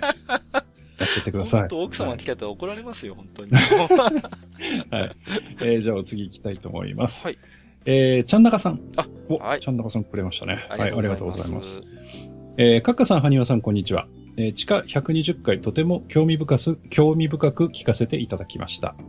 えー、我が家でのサブカル的なるものの付き合い方について、えー、ちゃんなかさんのとこは理想的とのコメントをいただき、方は隠しめしてしまったのですが、えーこの回を聞いてふと思ったことがありました。うん。えー結婚して10年になりますが、私については趣味であるゲームやバイク乗りとの付き合い方が変わったということはなく、えー妻に関しては逆に私が興味、あ、趣味を奪ってしまっているのではないだろうかと。うんえー結婚前の妻の趣味はスノーボード、おスノーボードとサーフィン、そして写真を撮ることだったのです。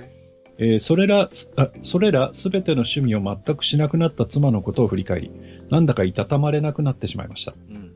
えー私自身、おっさんになるにつれ、アクティビティなことをすることが億劫になったということもあるかもしれません。えー趣味にかける金銭的な事情もあると思います。えー妻は小学生の頃、ファミコンを友人とよくやっていたらしいのですが、それ以降は全くゲームはやらない人でした。うん。しかし、私に付き合ってゲームを始めてみると、落ち物パズルゲームの面白さを自ら見出したのだと思います。そうですよね。はい。えー最近離れてはいますが、えーポッドキャストへの参加に関しても同様です。自分の発信する声に対してのリスナーさんの声を楽しむということを自ら体感し、自分のものにしたのだと思います。えー私は何かを極めるというところまで趣味にのめり込むタイプの人間じゃないから、あと、広く、あ浅く広くいろいろなことをする妻ですが、うん。えー、埴輪さんのおっしゃっていた結婚してからの変化を楽しむということは、おいうことを妻は自ら実践できているように思いました。うん。えー今はもっぱら廃棄寸前の花々を安く買って、うん家の狭い横庭で再生させることと、2匹のチワワの世話に明け暮れています。うんえー猫派だった私もチワワを飼いたいという妻の意見に反対しなかったのは、えー妻が私の趣味に関して一切の口出しをしてこなかったからだと思います。えーバイクが壊れた時も、中古を買うとまた修理代がかかるし、新車を買えばとさらりと言ってくれました。もうすごいな。うん。えー自分の時間が私にとって重要なものでものであるということを、もしかしたら妻は察してくれているのかもしれません。えーこれが子供のいる家庭であればそうもいかないのだと思いますが。えー結局何が言いたいのかというと、趣味との付き合い方に関して私は結婚前と何も変わらず、妻はそれこそ変化を楽しむということができているのだということなのです。えーただののろのろけのような書き口になってしまいましたが、えー胸に来るものがありましたので、今回は G メールを送らせていただきました。えー今年の夏と冬には一度でもサーフィンとスノボに出向こうと思います。えー長文で恐縮です。素敵な会をありがとうございました。といただきました。ありがとうございます。ありがとうございます。うん。いや、あのーやっぱりね、これ、あのー、置き手紙見て思ったんですけど、やっぱり、うん、奥様はやっぱ、ちゃんなかさんより1枚2枚上手かなっていう感じもしますね。もう、ちゃんなかさんには大変失礼かもしれませんけれども。はい。で、僕ちょっと思うんですけど、やっぱ奥様はまあね、結婚前はスノーボード、サーフィン、写真撮ると非常にアクティブなね、こう趣味をお持ちで、それをまあ結婚をしなくなったんですなんてことをおっしゃってますけども、僕ちょっと思ったんですけどね、あんまりそのことについて奥様はがっかりしてないのかなっていうこともちょっと思ったんですよね。これ想像なんあですけど。のー女性の方が、うんそういう変化に対してたくましいところはあると思うんですよ。そうそうそう。そう思う。うん。だから、これが逆だったらどうかなっていうね。例えば、ちゃんなかさんがそれまでやってたゲームやバイク乗りっていうのが、結婚期にできなくなってしまったってなるのとは、やっぱり随分状況は違うだろうなと思うんですよね。うん。うん。で、それこそ前回萩和さんがおっしゃってたように、そういう変化を楽しむっていうことを多分、奥様は意識をしてるかしてないかは別として、まさにそれを実践されてるのかなという印象があるんですよ。うん、うん。っていうのはやっぱり、ね、また、それとは別に、可愛いチワワをね、こう、飼ってお世話するっていうこととか、あとこれ面白いと思うんですけどね、えーなんかちょっともうね、あの、しちょっとしおれかけというかね、廃棄寸前の花を買って、ね、再生させるなんていうさ、うん。やっぱりね、そういう新しい趣味を見出してらっしゃるわけだから、うん、うん、うん。まあ、その辺やっぱ奥様はその辺の変化を自らやっぱ楽しんでいるタイプかな、ちょっと思いましたけどね。うん。あの、うちの嫁もですね、うん。あの、結婚までは全くそのガーデニングとかそういうものに興味がなかったんですけど、はいはい。あの、うちを建てて庭を作ったらですね、うん。もうすっかりガーデニングにハマってというか、なんか花を買ってきて植えてますよ。あはあ。だからね、やっぱい。り、うんなんでしょうね、こう、こう個人的な印象ですけど、やっぱ男性の方がそういう意味で言うと、うん。こう、なんかこう、結婚前から持っていた趣味をなかなか手放すのが難儀というかね。なんかね、その、やっぱりね、表現から違うんですよ。うん、はい男性の場は合は、その、さっきも、あの、赤いシャポーのエルさんがそうだったけど、封印するとか、そうそうそう、言うよね。あと、その、諦めるとか、うん、そうん。そういう、こう、言い方になるう。うん。感じがあるけど、僕もそうだと思うんです。そこに関しては。だけど、女性の人って、うん。案外、スパンと乗り換えるっていそううか。、非常にそこをさ、軽やかにシフトしてきますよね。そうそうそうそう。軽やかにシフトして、なんかこう、なんか未練たらしくなることもなく、新しい環境になった時に、その環境の中でまた自分の楽しみとするものを見つけ出してそれを実践するっていう力は、やっぱり女性の方が僕もあるような気がします。なんか、あれだよね、あの、異性との付き合い方でもなんか男性と女性そういうとこあるありますね。あり、ね、なんか男の方がさ、いつまでも昔の彼女昔の彼女うじうじしてさ。そうそうそうそうそう。ねね。で、未練たらしいけど、女性の方は割ともうスパッとさ、もうね、そうそうそう。もうんうね、切り替えてさ、うん新しい。今の彼氏がそう。もうね。オールみたいなね。そうそうそうそう。やっぱね、たく、そういうたくましさはありますよね、なんかね。うん。うん、あるある。うんうんうんだからまあね、でもそうやってやっぱり奥様がね、まあ、ちゃんなかさんみたいに伸び伸び、ね、あの、ちゃんなかさんの奥様ができているのもやっぱり、そこはやっぱり一つちゃんなかさんのね、あのー距離感がやっぱり非常に居心地がいいっていうところで、うん。お二人の関係が非常にいいんだろうなってことを思いますよね。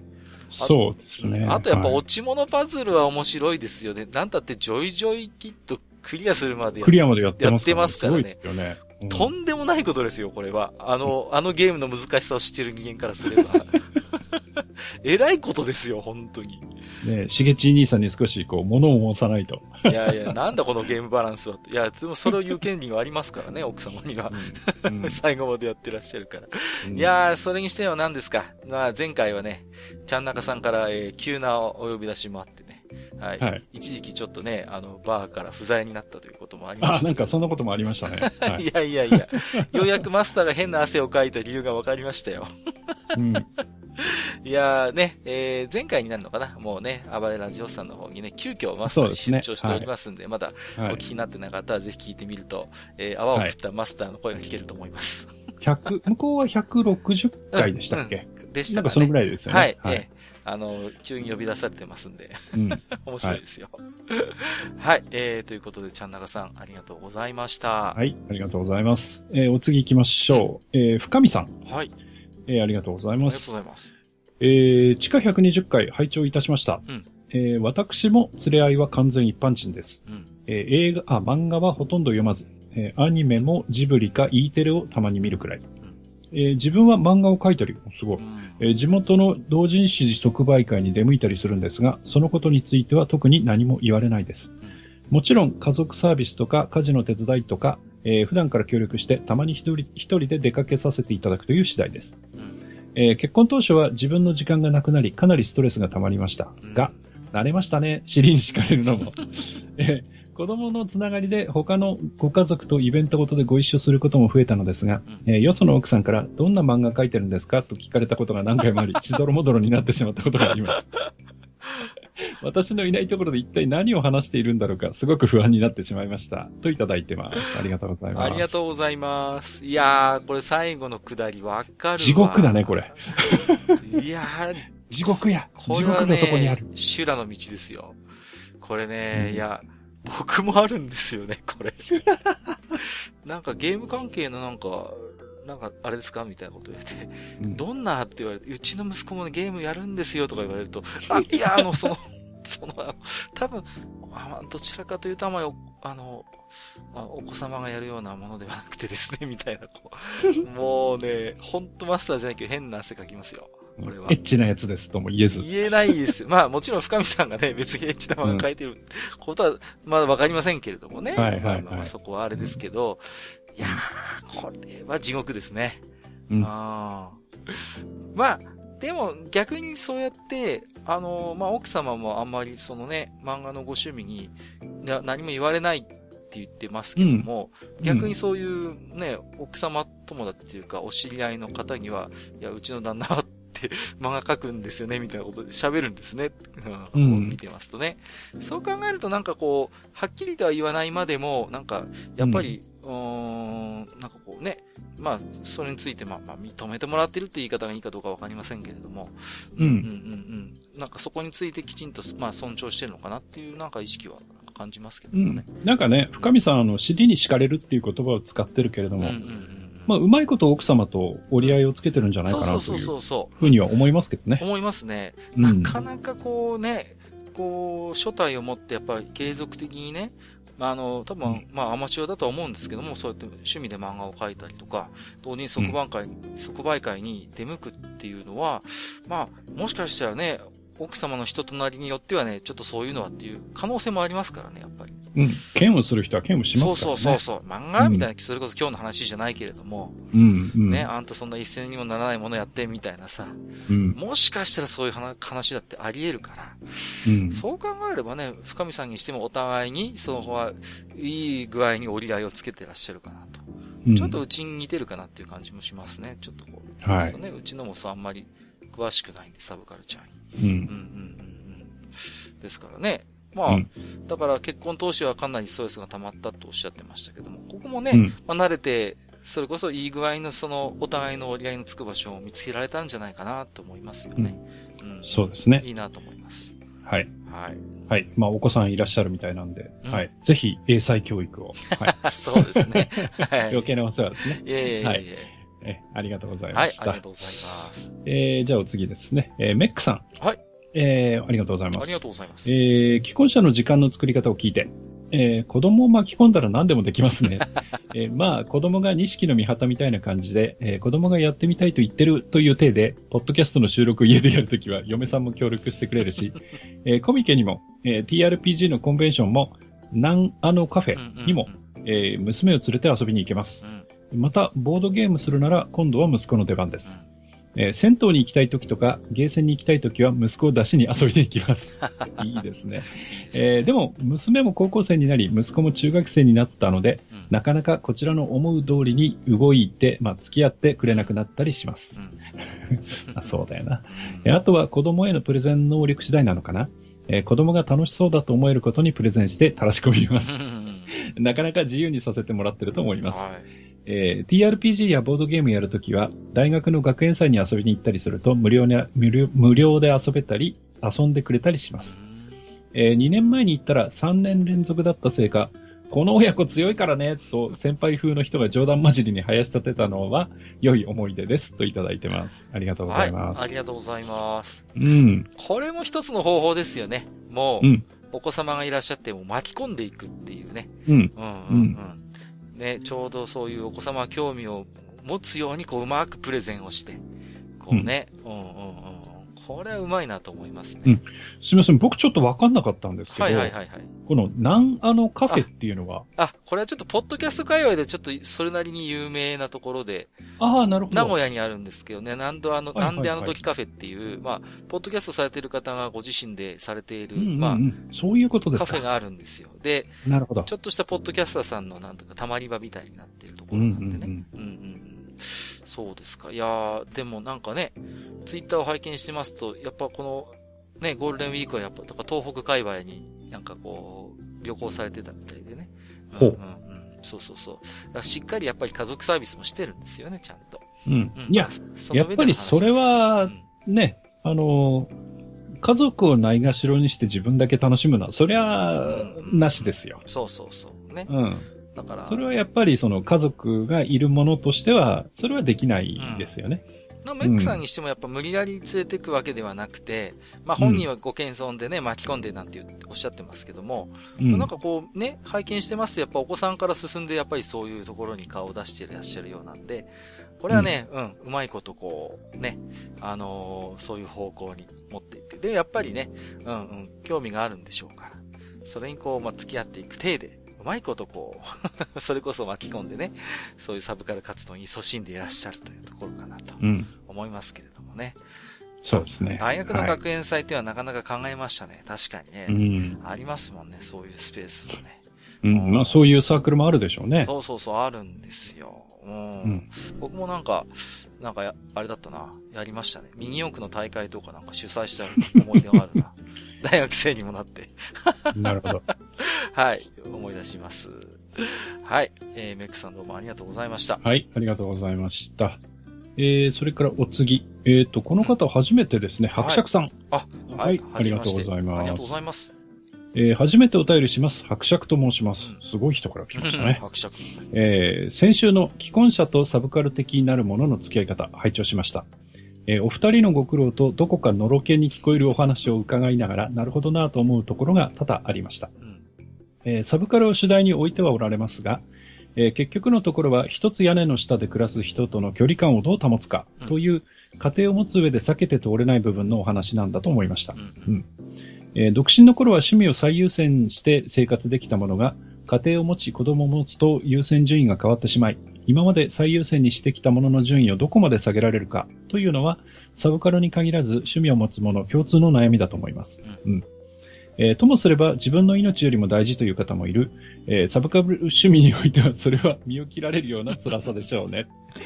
えーそんな、ある種身勝手な悩みを同居人に理理解してもらい、なおかつ認めてもらう。えーその日々の努力というものが家族を維持していくものなのだなと感じましたう。ん。えー我が家の話ですが、私の趣味は舞台鑑賞、妻の趣味も舞台鑑賞。うんえー一見趣味が合ってていいねと見られがちですが、私の見る舞台は小劇場系のエログロナンセンスもの。えー妻の見る舞台はもっぱら宝塚と劇団四季。えー内容の方向性から箱の趣味まで何から何まで真逆でして、うん。むしろお互いの趣味を苦手にしていたりします。ああ、なるほど。えーですが、お互いオタク気質で自分の趣味は他人には受け入れられないというなんとなくな自覚があるので、えー相手の趣味には関わらないという暗黙の了解で夫婦関係は成り立っています。なるほど。えーサブカル趣味の人の特徴って肯定してもらえたら嬉しいけれど、否定さえしないでくれれば、ほっといてくれれば結構ってところがあると思います。うん。えーそれを狭い家庭内でどう維持するのかが腕の見せ所といったところでしょうか。えーこれからも楽しみに聞かせていただきます。では、といただいてます。ありがとうございます。ありがとうございます。うん。いやー、これ、いや、ほんと、なんか素敵な関係だなと思いましたね。うん。で、これお互いに舞台鑑賞がご趣味で、ただ、その内容が全然違うってすごい面白いですよね、これね。面白いね。面白いですよね。じゃあ一緒に見に行くことはまずないのかな？ないんでしょうね。ないでしょうね、これは。うん逆に、それこそやっぱりお互いの趣味を苦手にしてるっていうところあると思いますよ。これ、うんちょっと近親憎悪とまでは言いませんけれども、はいはいや。っぱりね、そういう、なんていうんですか、お互いにやっぱ好きなジャンルが、まあ、外形的にはちょっと似ている分だけ、あれと一緒にしてくれるなみたいな意識もどっかあると思うんですよ。やっぱり、うんそういう衝撃条件が好きな旦那さんにしてみれば、やっぱりその大舞台で大きな箱である宝塚劇団四季の、じゃなくてやっぱこれこそが演劇だみたいな思いがあるかもしれないし、やっぱ奥様からしてみればやっぱりこう華やかなね、本当にこうね、舞台ならではのね、そういう世界っていうのもやっぱ見せられてるでしょうから、やっぱここはね、やっぱり、決して混じり合わない世界なんだろうなと思いますよ。いやー、あのね、今僕ちょっと、あの、純粋な興味としうて、ん。あの、伯爵さんご夫妻にちょっと聞いてみたいなと思ったのが、はいはあの、まあ、今ね、い。うんそ、の、日本で一番チケットが取れないって言われてる劇団があって、はいはいはい。はい。あの、チームナックスって言うんですけど、はいはいはいはい。あの、大泉洋とかがいるね、ね。はいはい。あの、劇団の、はいはい。はい、安健とかがいるやつなんですけど、例えば伯爵さんのご夫妻であれば、うん。あのチームナックスの舞台っていうのをどういうふうに評価するんだろうっていうのを、その、伯爵さんの見方と、奥様の見方っていうのを、なんかちょっと聞いてみたい気がしましたね。そうですね。はいやーまあ、もしよかったら、あの、教えていただければと。あはいー確かにそこはあるかもしれないな。まあ、あれはどちらかというと結構女性がうん見てるそっていう感じが強いっぽいですけどねう。。なんかね、そういう彼印象はあらの舞台にりますけれ関してはね。どちらかというと衝撃情景に近いのかなっていう気なんかがするんですけど。中身はね、そうそう、決してなんか派手な舞台装置があるわけでもないし、うん。ね、そういう感じですよね。はい。ああ、いや、ああいう、ああいう人たちの舞台がその、人気を博しているというのを、こう、好意的に思ってるのか、苦々しく思っているのか。意外とあんなのはもう、なんかね、舞台じゃねえみたいなこと言うかもしれませんしね。はい。いや面白いですさん怒っちゃうかもしれないけど、そそんな質問俺にするな、みたいなね。そうそうそうそうそう。あんなものは認めねえぐらいの勢いでね。はい。いや、まあちょっとこれは想像ですからね。なんとも言えませんけど、まあ、もしよよろしかったらちょっと教えていただければ。そうですね。はいい、や、これ面白いな、うん僕は結構どっちも好きだんですよね。こう、一番つまんないパターンですわ、私は。うんは割と日生劇場系の舞台も見に行きましたしね。うんあとはまあ、ね、早稲田にはドラマ館っていう、まあ大学がやってる小劇場がありましてね。今大学なのかな、そういうところで割と、ね、あの、本当にちっちゃいちっちゃい演劇も見てきましたんでね。ううんん、絶対安全ピンとか面白い名前の劇団があるんですけどね。う んそういうのを見てきたんでね。多分はい私みたいな中途半端な人間が一番両方から嫌われるパターンかもしれませんけれどもね。もう、あの、宝塚というとね、あの、僕があの、年に一回東京に出張に行くときに、うん。あの、上宿にしてる宿の、あの、はいはい朝食をとるレストランがあるんですけど、うんうんうんそこの窓からあのね、えー、宝塚の劇場前にあの、並んでる、いわゆる図鑑ファンの方々がずらっと並んでるのが見えるところがありましてね。はいはいはい。はおっしゃってましたよね。く僕は、あの、そこをね、そこでこう腰掛けてご飯を食べながらその図鑑ファンを見てるんですけどね。はい。どこだろうな。まあ、特定はしませんけど、まさか帝国ホテルじゃないですよね。帝国ホテルからは直接見えないですよね。ああ、そうそう、はい見えないですよね。はいあそこは日生劇場の近くだからな。はい。うん、そうか。まあいいや。まあね。はい。あの、なんかね、えーあの、ファンの方々もすごい統率が取れててねいや、。そうみたいですね。見てて面白いんですよね。きちんと推しの人が違うんでしょ？ちゃんと。そうそうそう。で、うんファンの方々にはね、本当に失礼だと思うんですけど、なんかね、こう、上から見ていてね、まさにそのフィッシャーさんがね、こう、統率を取ってるかのごとく、ずらっと列が変わったりするんですよ。はいはいはいはい。いやあれは非常に面白いですね。はい。うん、面白い世界、面白いなんて言っちゃいかんのかな。いやー、はいまあ、でもね、やっぱり、うん。ちょっとね、この、あれですね、どういう、まあ、本当興味は尽きないんですけど、このご夫婦。はい。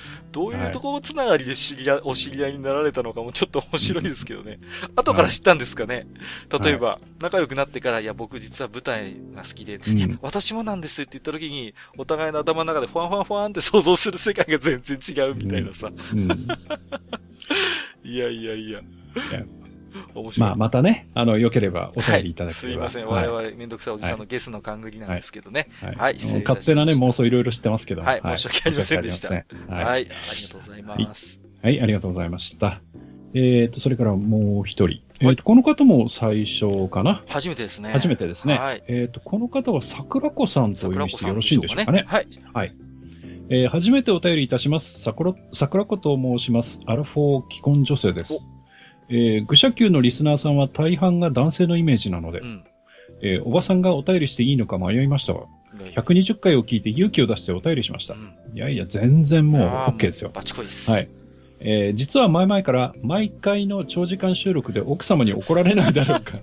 特に小さなお子さんがいるカッカさんはいつまで収録してんの？早く子供寝かしつけてちょうだい。などと言われ、それが元で家庭内不和または愚者級収録禁止令など出てしまうのではないかと、密かにヒヤヒヤしていたのですが、えー120回を拝聴してお二人が真摯に奥様と向き合っている様子が語られ、安心と同時に具体的に愚者級収録についてはどう説明されているのか、えー余計に知りたくなりました。うん。えーもし、収録説得秘話などありましたらよろしければお聞かせください。うんえー話はあ、話は自分の話になりますが、私はいわゆるオタク夫婦でお、えーカッカさんの言うコミケに一緒に行くタイプの部類です。うんえーオタク同士とはいえ、育った環境も考え方もまるで違う他人同士ですので、やはり、ひよたとオタクの夫婦同様、行き着く先はお互いの尊重とコミュニケーションという人間関係の基本に回帰するのだと思います。えー最後に、珍しいリス、ちょ珍しい、えー、はてなついてますね。えー女性リスナー目線で一言。えー家事のメイン担当は妻、俺はサブという考えの旦那様は多いと思いますがう、んうちの夫もそうでした。えー一度トータルの我が家の家事を教えてもらい、一人でしてみるという経験をお勧めします。えーパートナーの急な病気や怪我などで、えー家事全般を担う事態に直面し、途方に暮れる話はよく聞きますし、実際うちも直面しました。えーまさしくプロジェクトを把握しているメイン担当がインフルエンザでダウンしたことにより、その仕事がわかる人間が皆無で大混乱する職場のごとしでした。えー家事を外注できる経済力や頼れる近くの実家があれば良いですが、そうもいかず。えー家事は存外に種類が多く、手間と時間がかかるものです。ぜひ、えー愚者級を聞きながらトライしてみてください。えー最近は配信時間の方が長い場合がありますが。すいません。えー楽しい趣味が成立するのは仕事と家事が成り立っているからだと私は思います。うんえー最後に、これからも配信楽しみにしています。お体に気をつけて収録頑張ってください。といただきました。ありがとうございます。はい。ありがとうございます。うん。いや、今回初めておき手紙いただける方が多くて嬉しいですね。うんなんかね。そうですね。はい。はいまあちょっとやった甲斐がありりますね。はい、会ありましたね。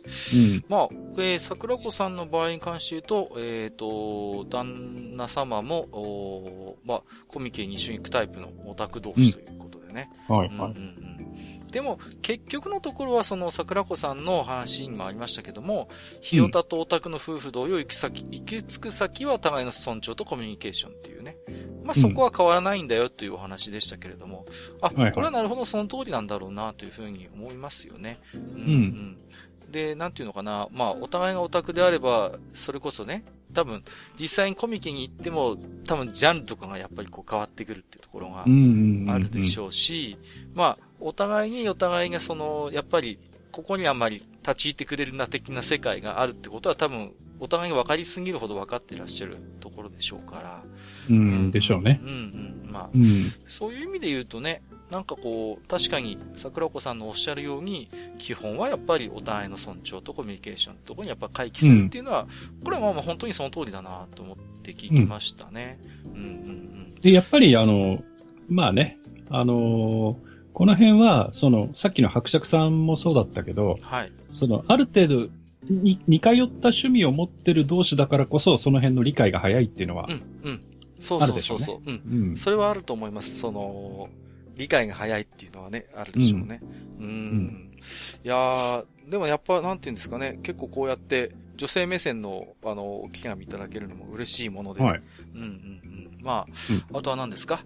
えーと、愚者級収録秘話ということで、収録説得秘話ですか、でも、あれじゃない？まあ、うちはうん、その、あのー、うちのは専業主婦だけれども、うん閣下のところはほら、奥様も働いてらっしゃるの遠で、ですからね。そういう面ではあれでしょ？あのー、家事っていうのは全部奥さん任せってわけではないよね。うん特にご飯なんかはね。そうそう、パパ作って僕の場合は、炊事洗濯食事はほぼ私がやってるので、うん。ほぼね、まあ、私が在宅で妻が基本的に、やっぱ非常に忙しいっていうところがあるのでね。うん。うんうんうん。だからまあちょっとそういうところはね、なんかこう、わかりますけど、多分でもこう、桜子さんは、こう、愚者級リスナーさん宛てに多分こうおっしゃっているんでしょうから、はい、まあはい。その辺ぜひね、ご提案にもありましたけれども、えー、ぜひ一度ね、普段奥様がされている家事を全部やってみるっていうのはね、うん。はい。これは、あのーよなんて言うんですかね。面白いですよ。僕なんか家事そんな苦にならないタイプなんですけど、あ,、る種そのタスク管理の世界なんですよね。複数タスクをいかにこう、効率よくやるかっていう世界で。そうんもう僕の中ではちょっとしたゲーム感覚なんですよね。こう、はい、はい。何、ね、例えば洗濯機回してる間、あじゃあ60分時間ができますと止まるまで。じゃあその間に何ができるか。じゃあ、えーその間に掃除をやって、料理の仕込みをやってみたいな。そういうで、なんか一通り終わった時に、あ、あの、洗濯機がポーンと止まって、みたいな感じだと、そう、うん気持ちいいってみたいな感じになるんですよ。こう、うん。そういうタスク管理ゲーム感覚でできるんで、僕なんかちょっと楽しめちゃうタイプですけどね、どっちかというとね。はいうんうん。あの、まあ、僕のところは、まあ、さっきも言いましたけど、僕が働いていて、うんうん彼女は専業主婦うんはい。なので、うんあの、家事の分担は、まあ、ほと、ほぼ、うん。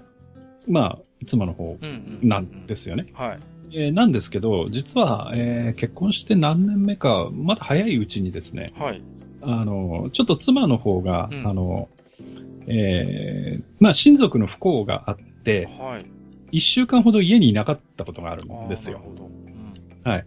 で、その間は当然僕は一う人んなので、はい。で、あの、えー両親とも、あの、当てにならないうんのでね。はい。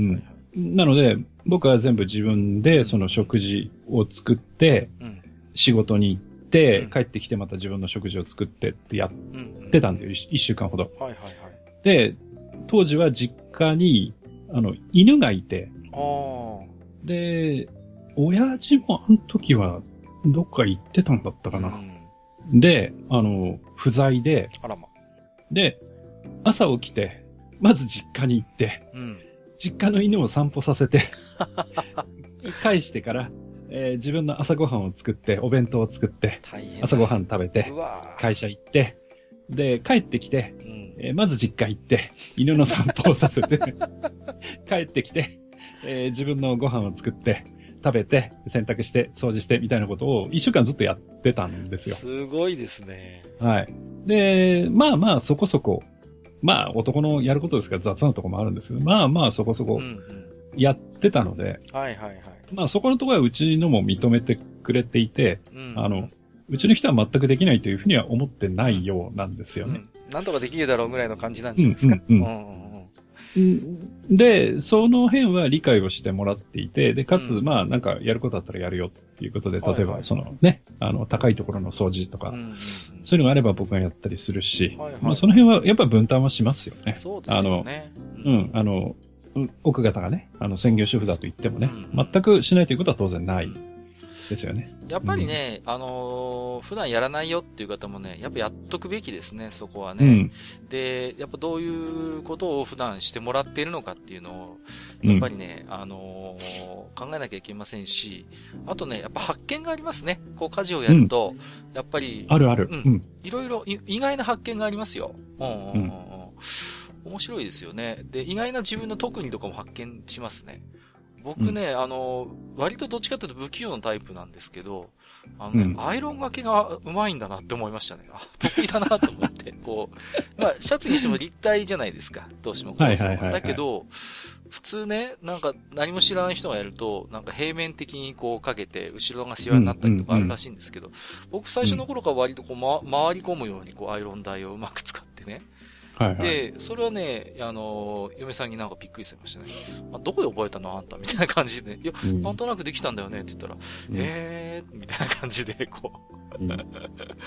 だからね、自分がどういうことができ、どういうことが苦手なのかみたいなのを再発見できるのは面白いです、価値が。うんね、前世はアイロンだったんじゃないですか？かもしれませんね。どういうことですか？それ どんな状態ですか？それは。ところで、あの、ん収録説得秘話なんていうのはなんかあります？ああ、いや、そうですね。最初に始めるときどういう説明した？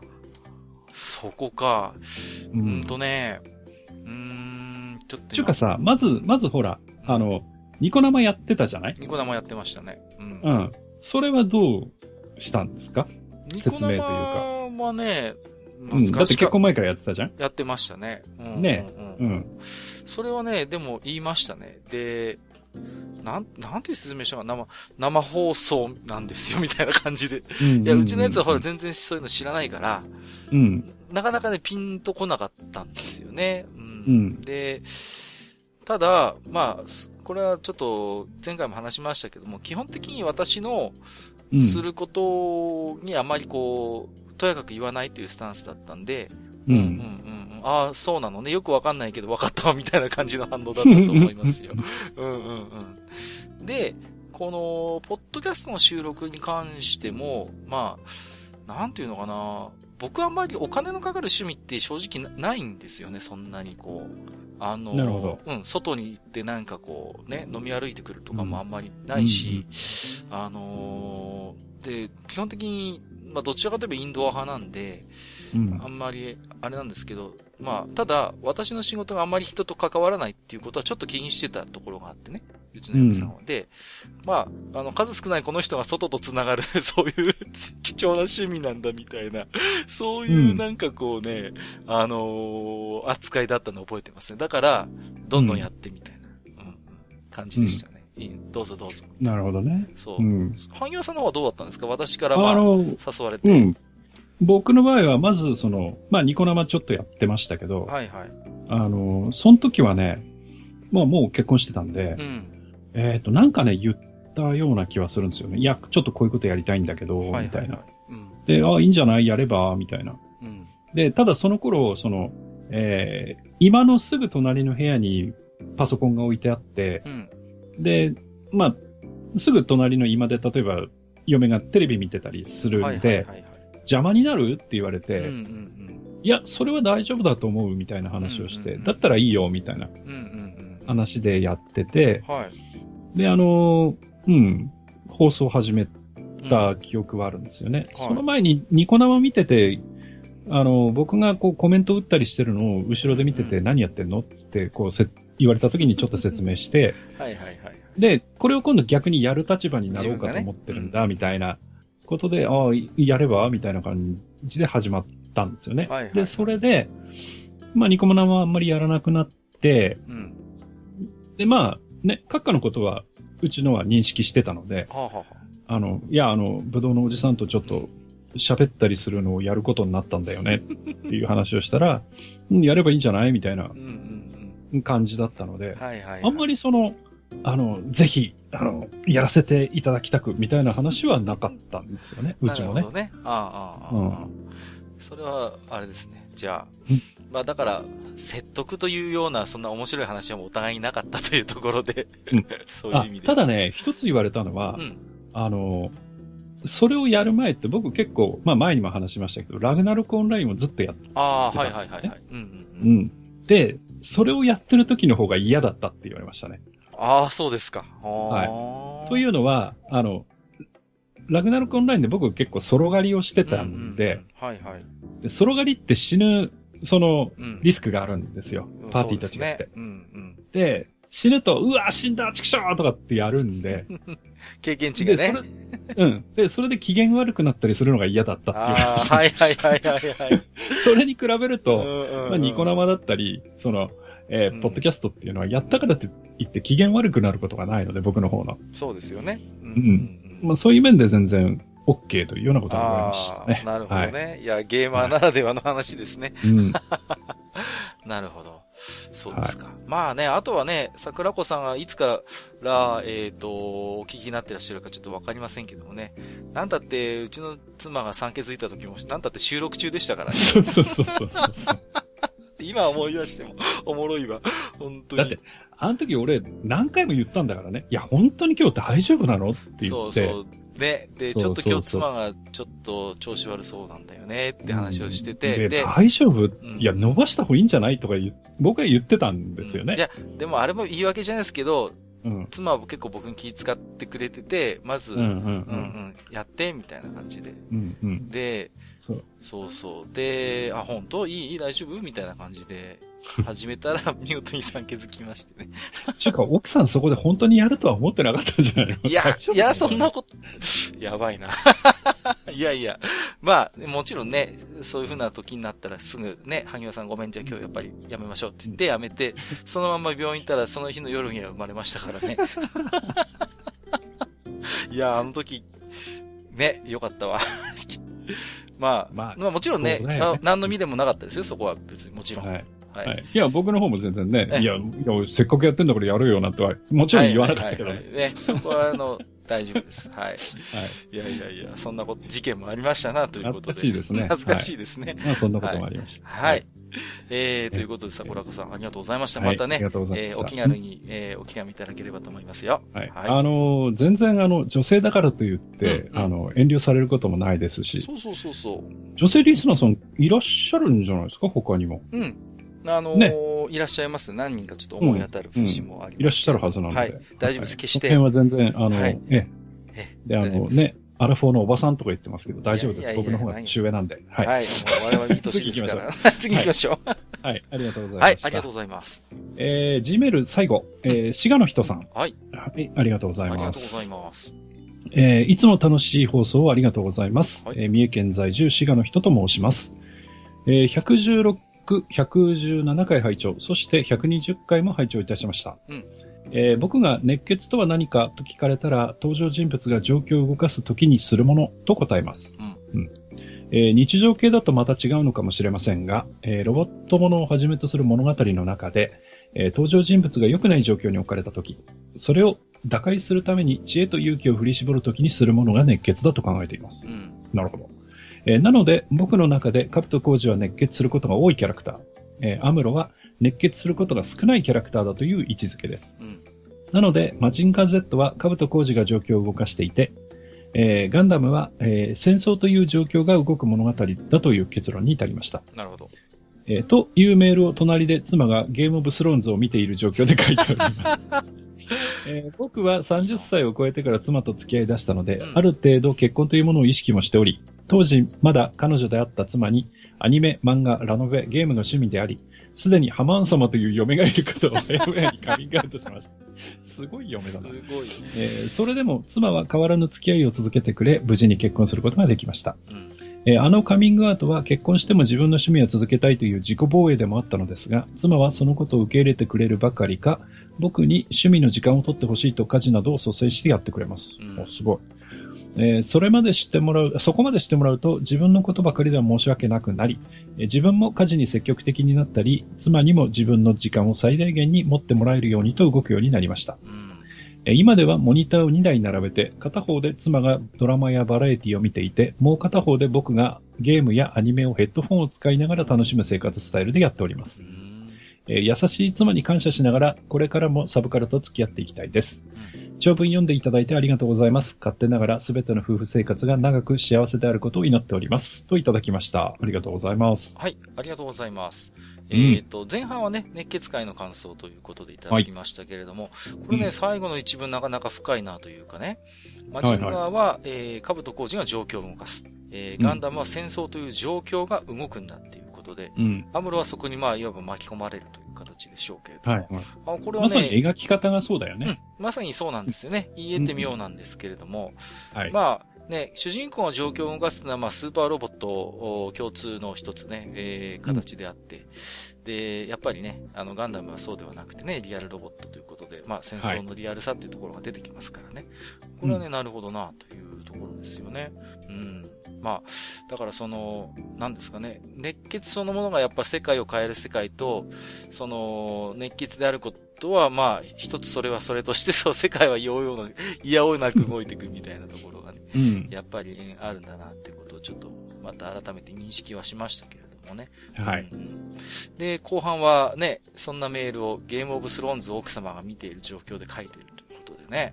うんでも奥様もでもゲームオブスローンズ見てるってことはファンタジーとか結構好きなんじゃないかなっていうね。うんちょっと、そんな印象もありますけれどもね。はいはいえーでもね、いい奥様ですね。こう、自分の時間を取って、えー欲しいということで、なんかね、家事もなんか、積極的に率先してやってくれるとかね。うんうんいや、その辺もだからやっぱりその、あの、うん、まあ、ギブアンドテイクなんだよね。うんうんうん結局はさ。そうですね。うんそれはあるでしょうね。うん。まあ、その、で、けね、それでうまいこと、逆に滋賀の人さんも申し訳ないってことで、自分もね、そういう家事に積極的になったり、奥様にも自分の時間を取れるように動くようになったってことで、ここは本当になんかお互いがお互いをこう、ね、うん。もんぱかってうまく動いてらっしゃるなということですよね。うん。モニターを2台並べて、片方で奥様がドラマ、バラエティ見てて、片方で自分がゲームやアニメをヘッドフォン使いながらやるって、これ、うんなかなか面白いなというね。こう、うんチラチラ僕だったら気になっちゃう気がするんですよね。なんかドラマの方とか。でもね、これ僕すごいわかるんですよ。はあはあの、というのは、うんあの、最初に家を、まあ、建ててあ、うん。その引っ越してきた時に、うん。自分のコンピューターをどこに置くかうん。っていう話を、まあ、嫁とした時に、はい。あの、今の隣に置いていいって言ったの僕なんですよね。ああ、なるほど。というのは、うんあの、まあ、僕はこういう性格なので、うん。あの、性格とか趣味の人間なので、家に帰ってくると、大抵 PC の前に座っちゃうんですよ。はいはいはいはい。うん。で、そうすると、それが、例えば、えー僕の部屋今2階にあって、今は1階なんですけど、はいそうすると、家に帰ってきて、ただいまって言ってご飯食べたら2階に上がっちゃうっていう生活になるなっていうのは、うーん。すごく見えたんですよ。はいはいはいはい。で、それはしたくないなと思ったんですよ。うんやっぱり2人の時間も持ちたいから、そうですよね。うん。だから、その、相手の顔が見えるところで自分の趣味をしたいなっていうん思いがあって、なるほど。うん。で、その隣の部屋に置いていいって言って、うん、まあ、嫁の許可が出たので、じゃあそこに置かしてもらってっていうことで、だからニコ生なんかもそこでやってたんですよね。そういうことなんですね。う。うんうんんで、今は、まあ、ちょっとその部屋は別のことに使うことになってしまったのうん。で、はいはいはい。あの、自分の部屋に全部 PC は引き上げたんですけど、うんうんうん。その代わりに居間に、あの、ノート PC だけちょっと置いてあるんですよ。ああ、いいですね。うん。で、ちょっとその、それこそツイッターでなんかうん、妄言吐いたりするときは、その、居間のノートを立ち上げて、居間のノートでやりながらっていう感じに。やっぱりその、はいはい。うん、感じは今もうん持ってるんですよね。ああ、それなんか参考になるわ。僕、うんちょうど今家建てるとこで、やっと間取りが固まったんですけど、はい。あの、埴輪さんと同じで、1階に今があって、2階に書斎になったんですよ。うん。うん、ちょっと今の話参考にしようん。だから、その、いや、仕事として、う。うん。その、まあ、例えば閣下の場合は仕事としてなので、部屋にこもるっていうことも必要かもしれないけれども、まあ、その時間も必ず必要です。うん、ううんん。だけど、そうじゃない、うん自分の趣味。をやってるときに。その、えーまあ、さ、さっきからいろんな方の話に出てくるんだけど、その、つかず離れずの距離。そうそうそう、そこなんですよ。うん。うん、ただ、そこで相手の顔が見えないところに自分が引っ込んでしまうのはう、ん、どうだろうっていう思いが僕はあったんですよね。そうですね今もあるんだけど。いや、それはすごいわかりますね。だから、まあ僕もね、仕事してる時はまあちょっと開いてる資料も資料なんで一人でこもらざる、今でも一人でここもらないとできない仕事なんですけど、うん。逆にそれをやってるからこそね、その、逆に仕事と関係ないそういう時間は、やっぱりできれば近いところにいたいっていう思いはやっぱありますよね、そこ特に子供がいたらなおさらだよねなお。さら、そう、子供がいればなおさらだし、あと妻はやっぱり、あのー結構、なんていうのかな、今配属されてる場所が割と修羅場なので、うん。そういう救急外来みたいなところもあるんでね、うん。聞いてよって話、よくあるんですよ。うん。やっぱりね、人の生き死に見てる仕事してるんで、うん。いくらプロとはいえね、すごいストレスなんですよね。でう、ん。まあ、今日も、いや、さっきご飯食べながら、いや、ちょっと19歳の子がもう、なんかね、うん首くくってみたいな話をご飯時にするんですよ。まあ僕 OK、ストップ。それ以上はやめてこう。で、まあ、でもほらちょっと、まずいぞ、その話は。うんうんうん。ね。でも、あのーそれって一人でやっぱ抱えきれないじゃないですか。いや、わかるわかる。ううんん。だから、うんそういう話も僕もね、まあこれ以上具体的な話はしませんけども、そうう。いうん割と凄まじい話を、やっぱ妻は僕に話したいっていう気持ちもよくわかるし、で、僕何かそれについて昨日聞いたことは何も言えないんだけど、ただ、うんうんって聞いてるだけでもいいっていうから、うんうんうん。だから、で、それってやっぱほら、話すタイミングってやっぱあるじゃないですか、やっぱり妻の中で。だから、うんこの時間って決めるんじゃなくて、ふと話したくなるっていう時に、やっぱりそばに声かけた時にいるっていうのが大事っていうことは言われたんですよね。うん。うん。だから、あ、それもすごいよくわかるんですよ。うん。うん。だから、あのー少なくともね、自分がそういう仕事でコアな部分以外のそういうところは、僕もだから今、萩原さんの話すごい参考にしてね、うんなんかノート PC1 枚ぐらい、こう、タブレット1枚ぐらいで、まあちょっと持ち込むぐらいで、いい、それこそいい距離感でねっていうことはちょっと、うん、思いますよね、やっぱり。うん。うんうんうん。いや、だって、うちだってそうですもん。やっぱり、僕が会社行って帰ってくると、うん。やっぱり、嫁の方から、うんその、いや、今日一日こんなことがあったんだっていう話がさ、うんうん。うんそれはその、あの、各家のところの奥方みたいな深刻な話はそんなうん。にないかもしれないけれども、そこはね、うん。うん。まあ、だけど、うん。やっぱりね、その、ちょっと親のとこ行ってきてこうだったとか、うんうんうんそうそうそうそうあるし、今日庭でこんな花が咲いたんだっていう話があったりとか、そうそうそうそう。やっぱそれって喋りたいじゃないですか、向こうにしてみると。そうなんですよ。ね。うん。だから、それを、こう、こう、聞く時間を持つっていうのは絶対大事うんうん。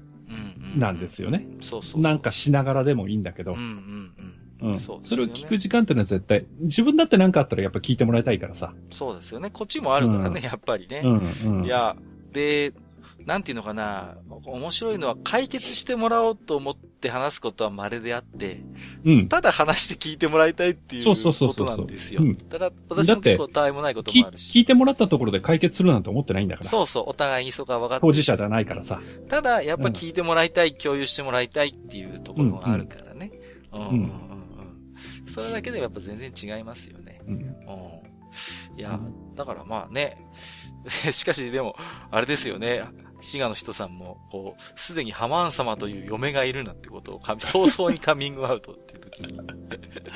ハマン様が嫁って、で珍しいもそれっかな。て、こう、どうなんでしょうね。いや、勝手な、ね、こう、想像しちゃうんですけど、うん奥様はそのハマン様的な人なんですかね。どうなんですかね。いや、それとももう全然違うタイプの方なんですかね。まあわかんないですけど。あれですかね。なんか怒られたりするときに俗物がとかって怒ってくれるんですかね。まあ、榊原涼子さんの声は最高ですけどね。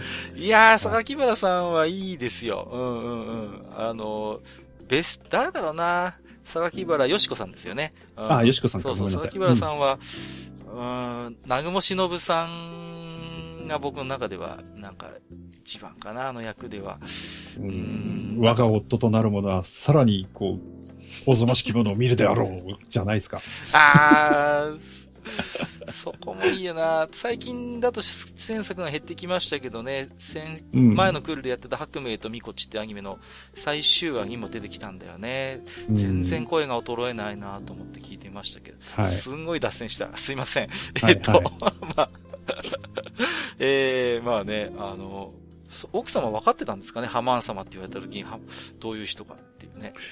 いや、どうなんでしょうね。もしかしたら海外のそういう女優さんでもいるのかしらぐらいの感覚だったのかもしれませんけど。うん、まあね、ちょっといろいろ面白いエピソードも披露していただきましたけれどもね。はい、最近はね、はい、あの、なんか似た名前の芸人さんいたりするけどね。ああ、いますね。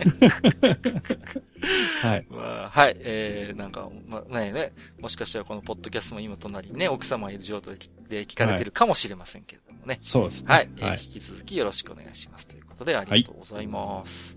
はい、はい、えー、ここから先はですね、えー、ツイッターハッシュタグや、えー、っと、ハッシュタグ愚者の宮殿をつけていただいたり、ツイッターでリプライでいただいた置き手紙を、えー、本日も抜粋にてご紹介をしていきたいと思いますよ。はい。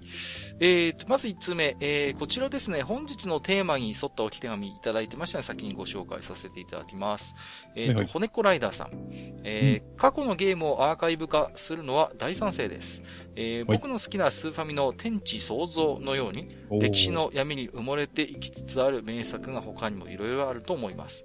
開発会社の倒産など、権利の問題で移植もされず、人知れず消えていくゲーム史の財産たちに日の光が当たるよう祈りますということで。うん、うん、うんうんえー、まさにおっしゃる通りでね。えー、そうね。そう、開発会社が、やっぱりこう、ね、特に、今でこそね、まあ、なんていうのかな、ある程度、大きな会社がコンシューマー向けのゲームは、まあ、インディーゲームは別としてね、大きな会社が作るようになってきましたけども、はい、本当にね、パソコンゲーム、我々の遊んでたこう80年代、90年代の頃っていうのはさ、本当に小さい規模の会社が、本当にね、なんかこう、ね、しこしこ作ってきたゲームみたいなのもいっぱいありましたからね。うん。うん。それこそね、もう会社がもうすっかりなくなって、今どうなっちゃってるかわかんないみたいなところも珍しくないですしね。うん。うん、はい。そういうゲームがやっぱね、こう消えていくっていうことに関してはやっぱりね、うん、じくじたる思いがあるというのは本音コライダーさんと僕も一緒ですしね。天地創造もいいゲームですよね。こう、うん、なんだろうね、そこまで、なんというか、ドメジャーなゲームではないけれども、やっぱり。あれはエニックスだっけ？エニックスだと思いますよ。でしたっけ、うんうんうん、はい。コンセプトもやっぱり面白いし、うん、うん、やっぱり曲も素敵だしね、非常になんとも言えない壮大な世界観にマッチしたゲームでしたよね。うん、うん、そうそうそうそう。だからね、あれは、何ですかね、うん、こう、ああいうゲームって僕でもね、これの前だったかな。ちょっとシムワースで一回がっかりした、ちょっと痛い思い出があったんで、すぐには手を出さなかったんですけれどもね。後でなんか。シムワース面白かったじゃん。シムワース、そうですか？僕ちょっと苦手でしたね、うん、正直、シムワース。うん、あの、スーパーファミコン版はなんかバグがいっぱいあって大変だった、ね、そうそうそう、僕ね、パソコン版やってないんですよ、実はシムワースって。うん、スーファミ版から入ったんで、うん、なんか、うん、みたいな。まあ、あまり言いませんけど。はい。はい、えー、でもね、天地創造は全然違ったんで、とても楽しめたゲームでしたね。はい。はい。うん、ありがとうございます。ありがとうございます。はい。えー、で、続きまして、ここからはまたね、えーと、一般のツイッター、ハッシュタグの、お、き手紙読んでいきたいと思いますよ。えー、黒柳小鉄さん、恋やめ会拝聴えー、うん、大学生の加瀬が展開に絡んでから、今後アキラにこれ以上何するのこいつと思い、原作を読むのをやめ、完結したので思い切って最終巻まで読みました。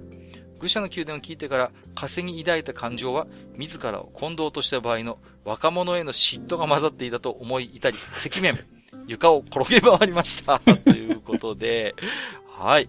えー、ありがとうございます。えっと、恋雨会で話しましたけど、ちょっとアニメではね、風の扱いがちょっとかわいそうというか、うん、ただの嫌な兄ちゃんで終わっちゃってたんでね。まあ、うん、うん、そこはちょっと残念だったんですが、原作をお読みになったということで、そう、風も結構ね、複雑な事情があるキャラでございましたのでね。うん、うん、まあ、でもなんていうのかな、こう、僕もそうなんですけど、やっぱ漫画とかアニメ見ていてね、未だにこうなんか嫉妬みたいな感情って生まれますね。こう。ああ、わかるな。見てて、うん、うんで、それがね、なんだろう。30代の半ばぐらいまでは結構自分の中で恥ずかしいものだみたいな意識が正直あったんですけど、うん。なんかもう最近はもうなんか自分の中で少し整理がついてきて、自分の中でそういう嫉妬みたいな感情もまあ含めて、あの、アニメを見てるんだな、俺は、みたいな、そういう感覚になりつつありますね。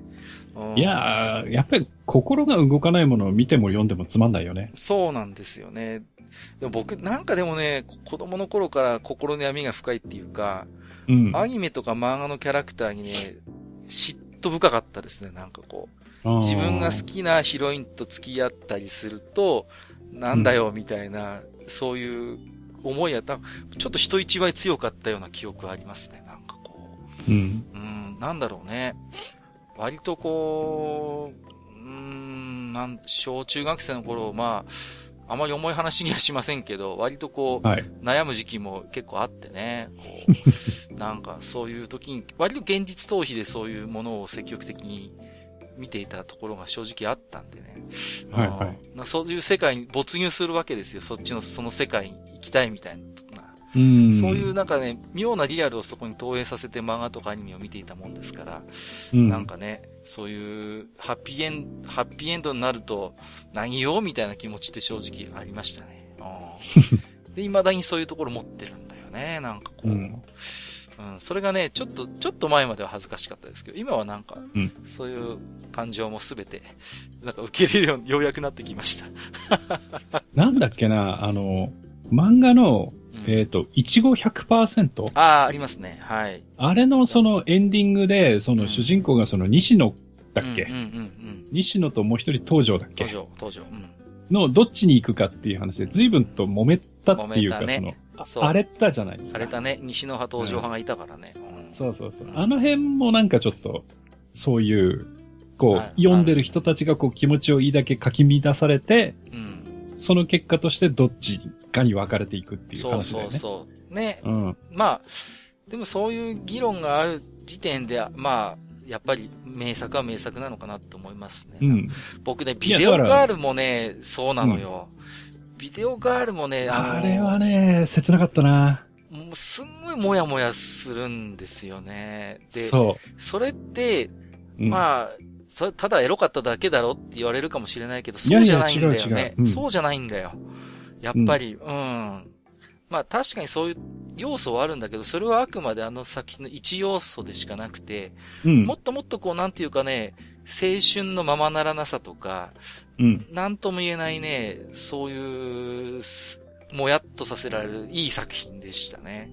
うん。あれ、えっ、ー、と、ヒロインじゃないや。えっ、ー、と、ヨータが、うんうんうんうん。最初に憧れる女の子はモナミちゃんでよかったはいはいはいはいはい。そうですね。で、うんうん、あの子が、こう、いや、要はその、ヨータ、主人公の恋の相手じゃないですか。そうですね。最初はね。うんうんうん。うん。で、あの、残酷なまでに、うん、その、女の子なんだよね。そうなんだよ。そう。あの、うん、こう、すごく可愛らしくって、うん、いい子なんだけど、そうですね。いい子なだけに、うん、その、好きでもない相手に対しては、ものすごく、その、こう、好きな、自分は好きなんだけど、彼女はその気がないっていう、その、その時のその、なんていうの、残酷さみたいなのがものすごくあって。そうなんだよね。まあ。だから、こう、読んでてさ、うん、自分のその同い年ぐらいの時のことを考えるわけですよ。そうですよね。やっぱりクラスに好きな子がいたりとかさ、するわけじゃないですか。そうですね。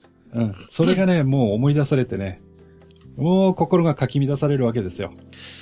そうですね、うん、もう。辛かったな。なあ、いや、わかりますよね。うん、その、なんていうかね、その、萌みちゃんが、あの、まあ、リリアルな女の子じゃないですか。本当に。うん、本当にね、本当にリアル。ままさにリアルな女の子で、うん、で、なんていうかね、この辺はね、やっぱり描き方がうまいと思うんだけど、本当に等身大の、そういうけなげな、うん、本当にクラスに一人はいるようなそういう美少女のなんかこうね、造形をしていて。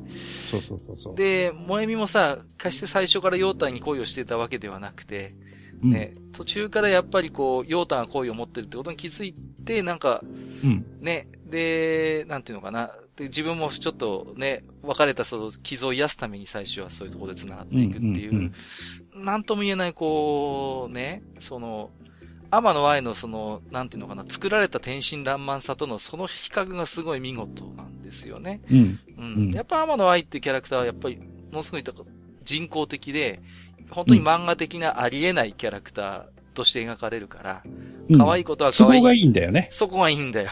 そう、そこがいいの、すごく。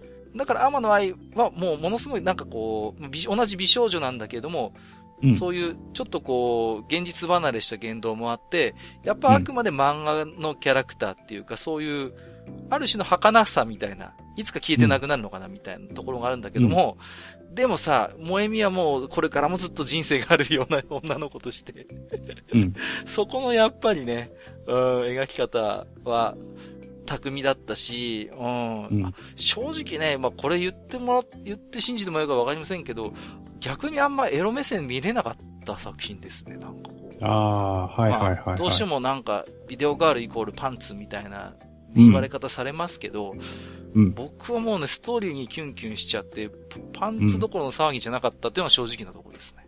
うん。うん。まあ確かにパンツのシワは、シワは見事でしたけども、うん、それはあくまでおまけであってね。うん。っていう感じがしますね。なんかすごい脱線したな。えっと、黒柳さんありがとうございました。はい、ありがとうございます。えっ、と、マリタイムさん、画像付きでいただいておりまして、えー、カレーパンマン、愚者級リスナー疑惑っていうことで、これ何かっていうとね、あの、うん、カレーパンマンのセリフなんですけど、美味しそうなキノコを見つけてって言ってて、で、その後に、ジャムおじさんが、キノコカレーみたいなことを言ってる画面で、うん、これ多分カレーパンマンが、キノコカレーに入れようぜみたいなことを言ってんじゃないかなと思うんですけども。はいはいはい、うんうんうん。ねえ、いや、でもどうですかね。あのー、まあ、僕が言うのも変な話ですけど、しめじとかをカレーに入れるのはまだわかるっていうのは、よく言われるんですよ。で、実際ね、舞茸とかキノコ、しめじとかをさ、入れるカレーって、まああるじゃないですか。あるある。うん。うん、だけど椎茸はみたいな言われ方するからさ。うん。そうですよ。そうそう、うん、そうですよって。いやいやいやいや。はい。何をおっしゃいます。もうね。あの、最近もう、うちの息子もアンパンマンがわかるようになってきて、あの、アンパンマン世代になってきたんですよね。もう子供であればもう鉄板というか誰もが通る キャラクターっていう 感じもするんですけれどもね。はい、そう。うんでね、あの、アンパンマンってご覧になったことあります？ちなみに。こう、あの、急に変なこと聞きますけど。いや、ありますよ、もちろん。ありますか？はい。アンパンチですよね。アンパンチの、そうそうそう、あれですよ。はいはい、でね、ロールパンナっていうキャラクターがいるんですよね。いますね。ね。はい。富永美奈さんが、あのー、声当ててるんですけど、はい、あのさ、ロールパンナって、その出自とか、もう、あと、キャラクターがもう、あまりにロマンだと思いませんか？こう。二つの心を持ったキャラなんですよね、ロールパンナって。あ、そうでしたっけ？そうなんですそこまでは記憶がないな。ロールパンナって、あの、生まれた時に、あの、制作中のね、パンの種に、バイキンソウのエキスが入っちゃって、善と悪の心を持って常に戦ってるんですよ、心の中で。あ、そうなの？そういうキャラなんですよ。そうそうそうそうそう。だから必ずしも善善の立場で出てくる時もあれば、悪の立場で出てくる時もあるんですよ。で、常に自分の中で、善と悪の心が戦ってて、時としてアンパンマンに対峙したり、まあ、善の心を取り戻してこうバイキンマンと対決したりみたいな、すっごい深いキャラクターなんですよ。うん、で、アンパンマンのあの、こう、ほんわかした世界の中で、唯一だと思います。唯一シリアスな、こう、あの、運命を背負ってるね、そういうキャラクターで、でね、先週のアンパンマンで、再放送でね、二人のロールパンナっていう名作があるんですね。この、ロールパンナが善と悪の心を持ってるんですけど、これが分かれるんですよ。実験によって、はいはい。で、善と悪のロールパンナが戦うっていう、まあ、回があってね。うん、このね、富永美奈さんのこの演じ分けが素晴らしいんですよね、その。もうね、ほんと、アンパンマンの中で、出てくる中、キャラクターの中で、これだけね、シビアな運命を背負ったキャラはいないですよ。本当に。うん。もうだ僕はね、ロールパンだから目が離せないですね、ちょっとね。まあ、ああいう作品だからこそ、多分、そのせ、世界に解決が、決着がつくことは多分ないと思うんだけれどもね。うん。それがかえって残酷というか、ロールパンダのね。一生ロールパンダはそういう善と悪の心が自分の中で戦って、あんま群れないんですよね。こう解決しても一人で去っていくんですよ。誰かと一緒になったりしないのよ、うん、ロールパンダ。うん。そういうキャラ、あ、ちょっと引いてます、ちょっと。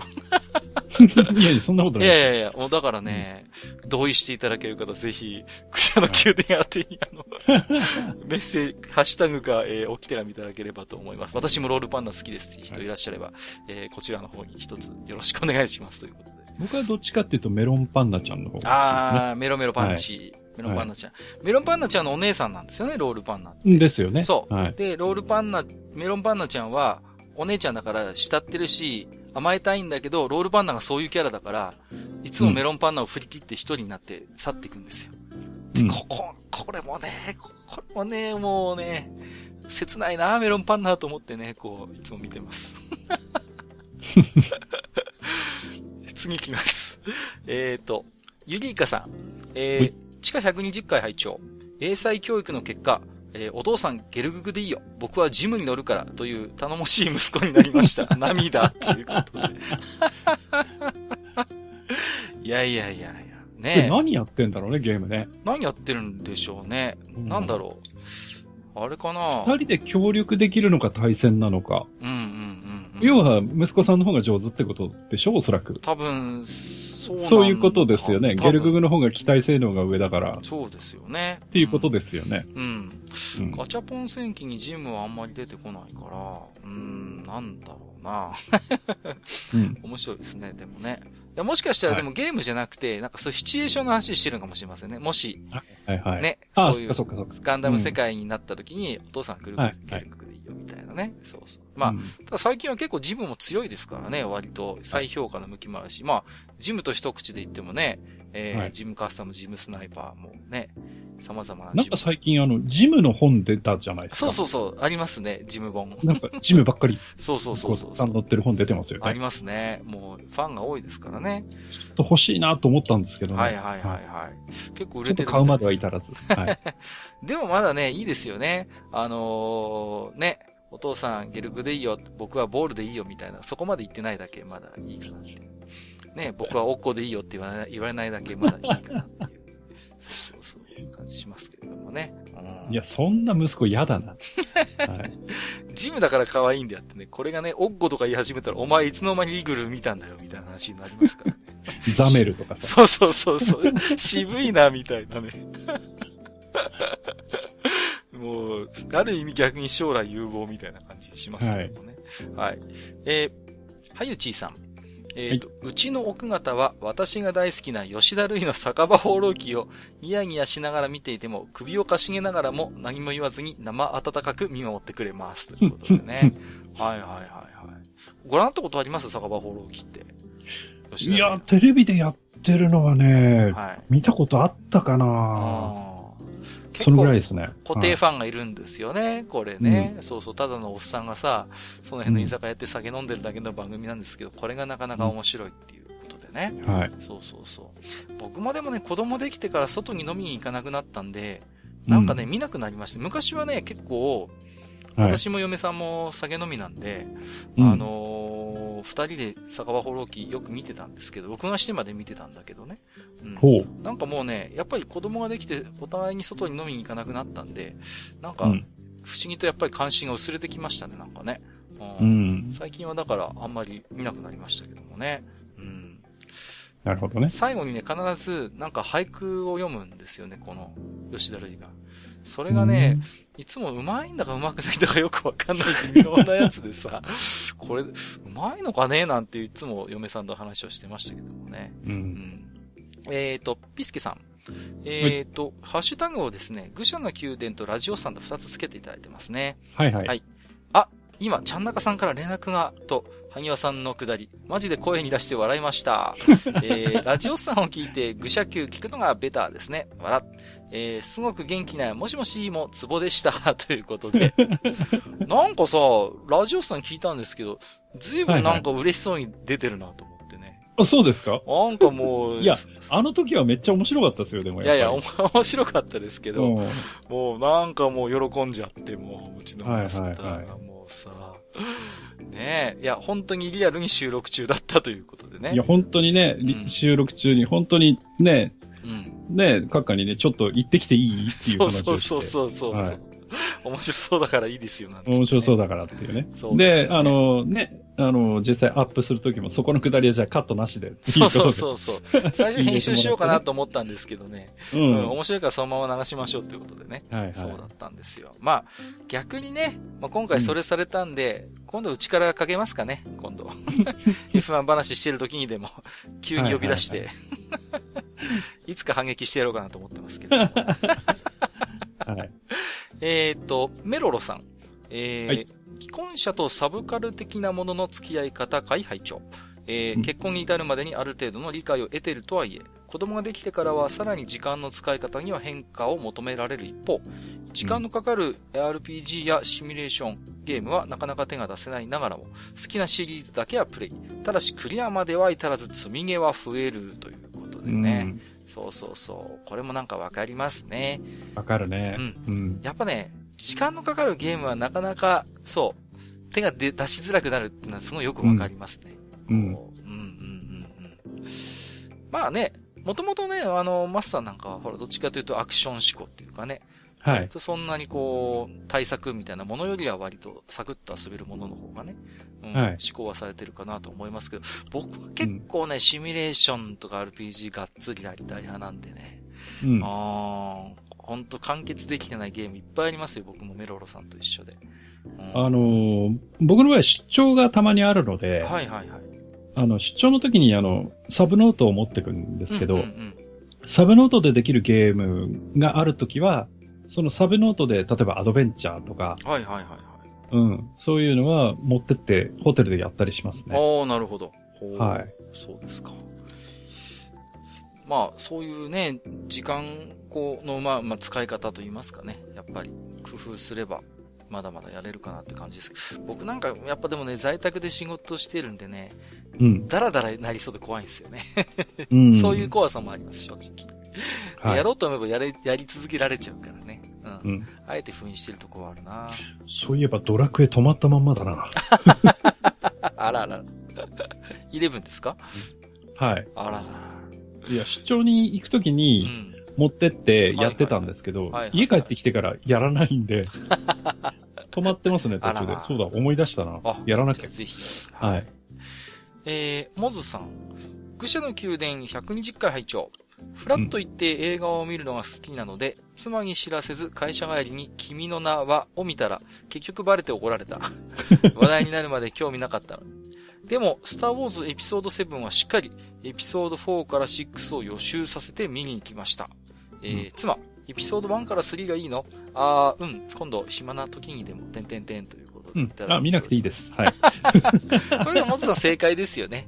うんうんうん4から6まで見れば十分もう。うんうんあの、正直、1から3は、あの、おまけでいいと思います。はい。そうですね。うんうん。はいいいんじゃないかな。なんかかえってぼやけそうな気もするし、なんかこう。うん。うんうんうん。ね。またね、えっ、と、スターウォーズエピソードということで、ハンソロがね、少しずつ情報が。ハンソロね、僕もあの、昨日映画を見に行った時に、はいはい。劇場にパンフレットがあったんで、はいはいはい。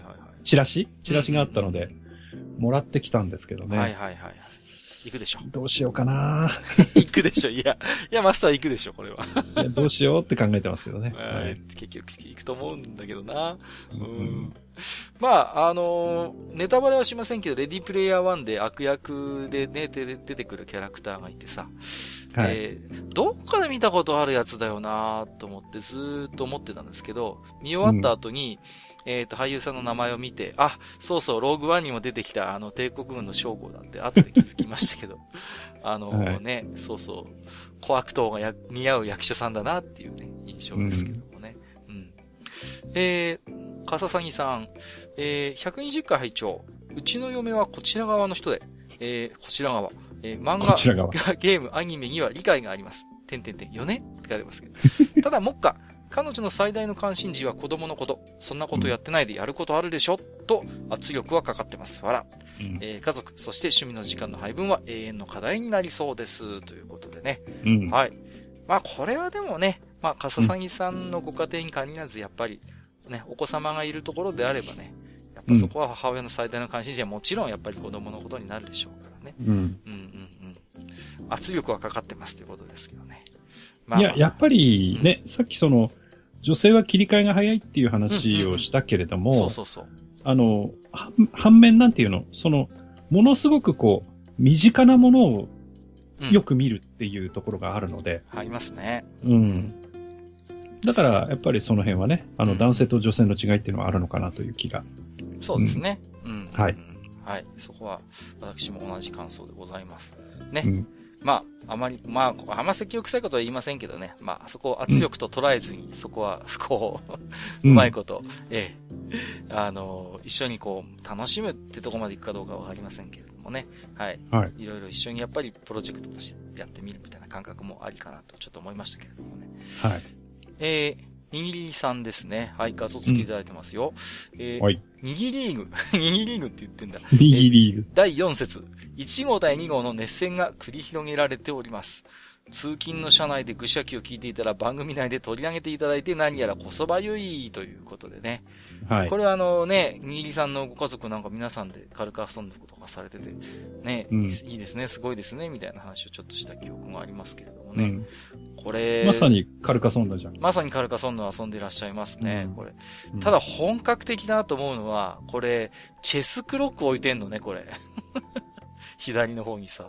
あ、はいはいはいはい。そう、ちゃんとだから時間制限、持ち時間をちゃんと設定してやってるってあたりが、すげえ本格的だなと思ってね。そうなのよ。うんカルカソンヌってね、考えてるとキリないところがあるんで、こうやって時間制限をつけるっていうのはね、なかなかうまい工夫だなというか。もしかしたら。そして、あれじゃない？にぎりさんの場合、ほら、そういう、なんか、ゲーム大会みたいに出ることもうん、うん。やってるかやらっ、てますからね。うん。だから、それを考えてのことでもあるんでしょうね。多分ね。だから僕もあんまり、ちゃんとしたルールでやうんろうっていう。うんうん。うんあんまり大会のことも僕詳しくないんですけど、もしかしたら大会の方でもそういう制限時間的なルールがあるんでしょうからね、おそらく。いや、あるでしょう、大会なら大。会であるでしょうね。うん兆候はね、できないだろうからんん。そうそうそうそう。カルカソンヌはでもね、極めるとね、あの、もう、ほら、タイルの枚数、種類がもう全部決まってるでしょ？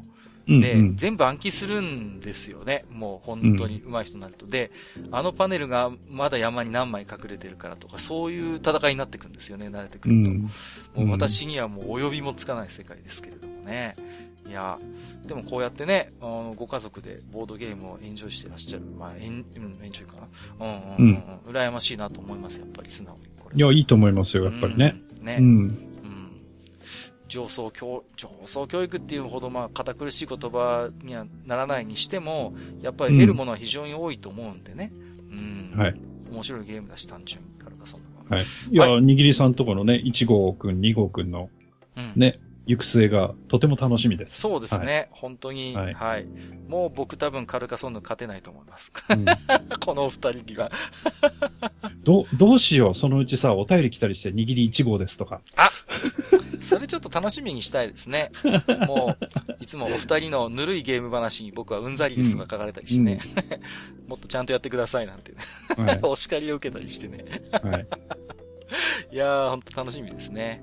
いやー、はい。もし、まあ、し将来的に聞かれることもあるのかな、どうなんでしょうかね。どうでしょうね。はいうんえー、ドンゴロスさん。えーはいマスターお気に入りの F1 の曲とかバージョンがあったら伺ってみたいですね、ということで。ああ、はいはいうんうんはい。うんこれはあれですかね、フジテレビのあの、一連のシリーズのことをおっしゃってるのかな。いや、やっぱり、お気に入りっていうか、うんあの刷り込まれてるんで、はいはいはいはい。やっぱり T スクエアのトゥルース。そうそうそうそう。それしか僕出てこないや、もはう。なんか、うんうんうん。だから、あれもまあ、あんまり詳しくないんですけど、おそらくこう年数が経つに従って少しずつこう、バージョン違いの曲があるんだとは思うんですけど、うんうんうん僕が持ってるのは本当にあの、シングル CD のうん。はいはいはい。時。代のトゥルースなので、おそらくうんうんうん。古い方のバージョンじゃないかなと思うんですよね。ああ、なるほどね。はい。結構実は地味にマイナーチェンジしてたりしますもんね、実はね。うん。うんうん。あと、あの、時期によっては、うんえっ、と、昭和の曲を使ってたはいりとか、はいはい、あったはいね。してたはずなんで。まあ、はいその辺はね、はいはいおそらくちゃん中さんの方が詳しいと思うけど。そうですね、もしかしたら。うんははい。えー、ということで、えー、ありがとうございます。まあ、今日も実はね、えーうんスペイングランプリ真っ真っ只中の中、ちょっとい。ね。はい。もう終わりましたけどね。あ、終わりましたか。はい。はいもう結果を見て僕はげっそりしながらやってますけど。はい。もう、はい、えー、ありがとうございます。はいえーっと、プラスさん。えー、120回拝聴置き手紙を大きく取り上げていただき、ありがとうございました。伝える努力確かにしてこなかったかもですね。奥さんとはここ最近子供の連絡事項しか会話してない気もします。お大丈夫か、うん。老後が心配です。えー、愚者級ファミリー立派なオタクコミュニティじゃないですか。実に羨ましいです。ということで、ありがとうございます。そうですね。まあ、確かに言われてみれば、愚者級ファミリーはオタクコミュニティと言っていいいいでしょうからね。うん。まあ、実のところね、まあ、愚者級ファミリーって今、今名前勝手に僕つけてますけど、その前のね、私がニコ生やってる頃からの皆さんお付き合いなんですよね、実はね。ハニワさんも。売店組なんて言ってね。売店組なんて言ってそうなんですよ。うん。私がそのニコ生で割と、はい、あのーずっとゲーム実況やってて、その時に、まあ、うん。面白いなと思ったのは、最初は僕とリスナーさんの、リスナーさんというかそのね、えーうんとのつながりだったんだけれども、だんだんリスナーさん同士の横のつながりができてきて、本当にそういう意味では、あ網の目上のコミュニティに、僕のコミュニティが発展したんでね。そうそうそうそれがベースになって今の愚者級ファミリーになってるんで、うんうんうんそれは本当になんかもう、うん僕がどうこうというよりはもうそのリスナーさん同士の仲の良さが自慢だったんだね、うちはね。うん。うん、ありがたいことだなと思ってますけれどもねう。ん。うん。大丈夫ですかね、プラスさん。子供と連絡事項しか会話しないということで。ぜひとも。なんかさ、うんえっ、と、それこそ昔、あの、2チャンネルの時代に、うん。あの、奥さんに、あの、愛してるって言ってみよはいあうみたいなスレッドがあって、あった、あった、あった。うんうんありましたよねあありましたね。あの、うんちょっとした2チャンネル文学みたいなやつになったやつですそ。うそうそうそう。で、なんかそのはいはいはいはい奥さんが泣いちゃったりとかうん、うんうんなんかいろいろ、ね、うん。ありますね。ありましたよね。ありましたね。まあ、あまりね、我々もなんかね、プラスさんにどうこう言える立場じゃないですけれどもね。うん、うんうんまあ、今日もちらっと出ましたけども、なんていうのかな、取り留めもない話でもこう、キャッチボールするだけでも、やっぱり。意味があると思うんですよ。うん。いや、まあね、たまに最近全然口にしなくなった言葉を、まあちょっと言ってみるのもそうですね。いいかもぜしれませんね。ううんん。案外気持ち悪いって言われて終わっちゃうかもしれませんが。ひ いやいや、でも、そういう言葉に出すってね、やっぱり大事かなと思うんですよね。まあ、僕なんかやっぱりね、そういう言葉の商売してるもんですから、うんこなんと、嘘から出た誠とまでは言いませんけれども、口に出して言うことによって、やっぱ自分の意識がそれに逆にこう、言葉が先導するような形でそっちに向いていくってこともやっぱあるんでね。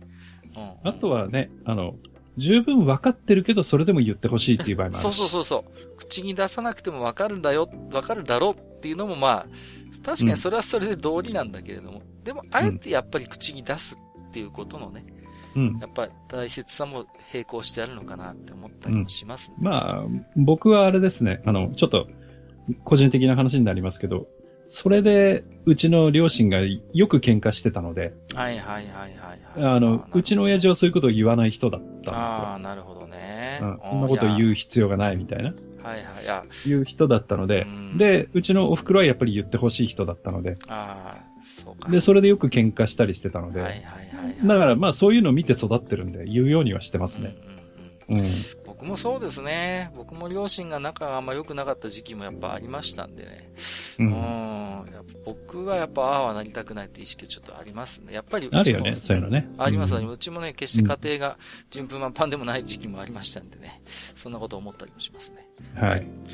えーと、半兵衛さん愚者の宮殿100日1回拝聴配偶者のいない私には関係ないかなと思いましたが、書籍流の話に共感できました。えー本のタワーと本の詰まった段ボールの奥地を開拓していると、出口がなくなり、ついには書籍流が、わら、やはりデンタル物置か、ということでね。いやいやいや。実はちょっとね、さっき書籍流ではないんですけど、ちょっとね、あの、ペン立て流っていうのがちょっと覚えたんですけど。僕のとこでね。そうそうそうそうそう。なんすだか。ごい男を立てちゃいましたけど。うん、なんかね、そうそう、ペン立てとは言いながら工具類が刺さってるということでね。はい。なかなかね、そうそうそう、派手な音がしましたけれども。うんう。ん。まあね、うん。ほんと書籍流はね、えーこれは本当に気をつけないといけません。もう、うんね、マスターの家も本棚がないという話だったんで。はい。買おう買おうという話はしてるんですけど、なかなかこう、いいのが見つからなくて、踏ん切りがつかない感じですね。うん、わかりますね。はい、こう、うん、なかなかこう、なかなか本棚って種類がありそうでないんですよね、実はね。うん、それはよくわかりますね、なんか僕もね。うん。だったね。うん。考えさせられます、このあたりは。はい。えっと、今日最後の置き手紙ですね。えっ、ー、と、モロスさんいただいておりますよ。ありがとうございます。えー、コントロール1はともかく、アキュフェーズなんていう聞いたことのない単語が飛び出して、ラジカセの話題で庶民の味方のふりをしていたのは、やはりポーズでしかなかったのね、という軽い寂しさを覚える直近回。かっこかつの愛機はソナホーク Z35 ということで。ソナホーク。いやー、はいはい、ソナホーク懐かしいです。これソニーの、あの、角張ったね、形の、うん、ギュッと詰まったタイプのラジカセでね。うん。はい。うん。あの、あの当時のラジカセにしては割と液晶表示がでかくてかっこよかったんですよね。で、うん、あとはやっぱり丸みを帯びたデザインじゃなくて、独特の角張ったデザインで、小スペース、うん、いかにもソニーらしい名機ですね、ソナホークはね。うん。はい。まあ、ただソナホークには弱点があってね、あの、オークスがついてないんですよ。確か。ほう。うん。外部出力できないの、これ。入力できない。そう。だから、割とソナホークってあのクラスのラジカセにしては、いいスピーカーついてるんですけども、それを活かしきれないというね、ちょっと残念要素もあるラジカセでしたね。なるほどね。はい、うん。まあ僕結構ラジカセ好きなんで、語っちゃいますけど、うん、いや。ところでその、アキュフェーズに対する弁解は何かありますか？あのね、あの、アキュフェーズ、確かに高級ピュアオーディオの世界ではそれなりの値段しますけど、ピンキリですから。うんうん、おピンキリの僕はあの、キリの方のやつなんで、はい。はい、あの決してそんなモロスさん、あの、閣下が庶民の味方のふりをしているというのは、あの、誤解でございますので、そこはね。はい、不利ですから。はい。違いますから、本当に。うん。土庶民でおりますので、はい。はい。はい。僕だって、そのホークは持ってませんでしたけど、ドテカホーンとか、やっぱりね、持ってましたんでね。うん、はい、うん。だって、この間ね、言ってたじゃないね。坊主ゴミかって言ってたよ、ね。いや、って言ってないでしょ、そんなこと。やめてくださいよ、そんなあることないことも。そんなわけないじゃないですか、もうね。はい、そうそうそうそう。もう、ですから、モロスさんご安心ください。私、もう、土庶民で、はい。あの、僕他の番組ではね、あの、ホットモットののり弁に醤油がつくつかないで大騒ぎしてるような人間ですからね。ねあの、ご安心していただければなと、えー、思いますけれどもね。はい。えー、ということで、当愚者の宮殿ではですね、えー、と、お便り遮音企画といたしまして、愚者級パスシステムをご用意しております。お便りを読ませていただいた方にこちらから勝手にガッパスを10ポイント申請。ガッパスを貯めて愚者級グッズと交換しようということで、詳細はブログのご案内をご参照ください。以上、お便り紹介のコーナーでした。本日もありがとうございました。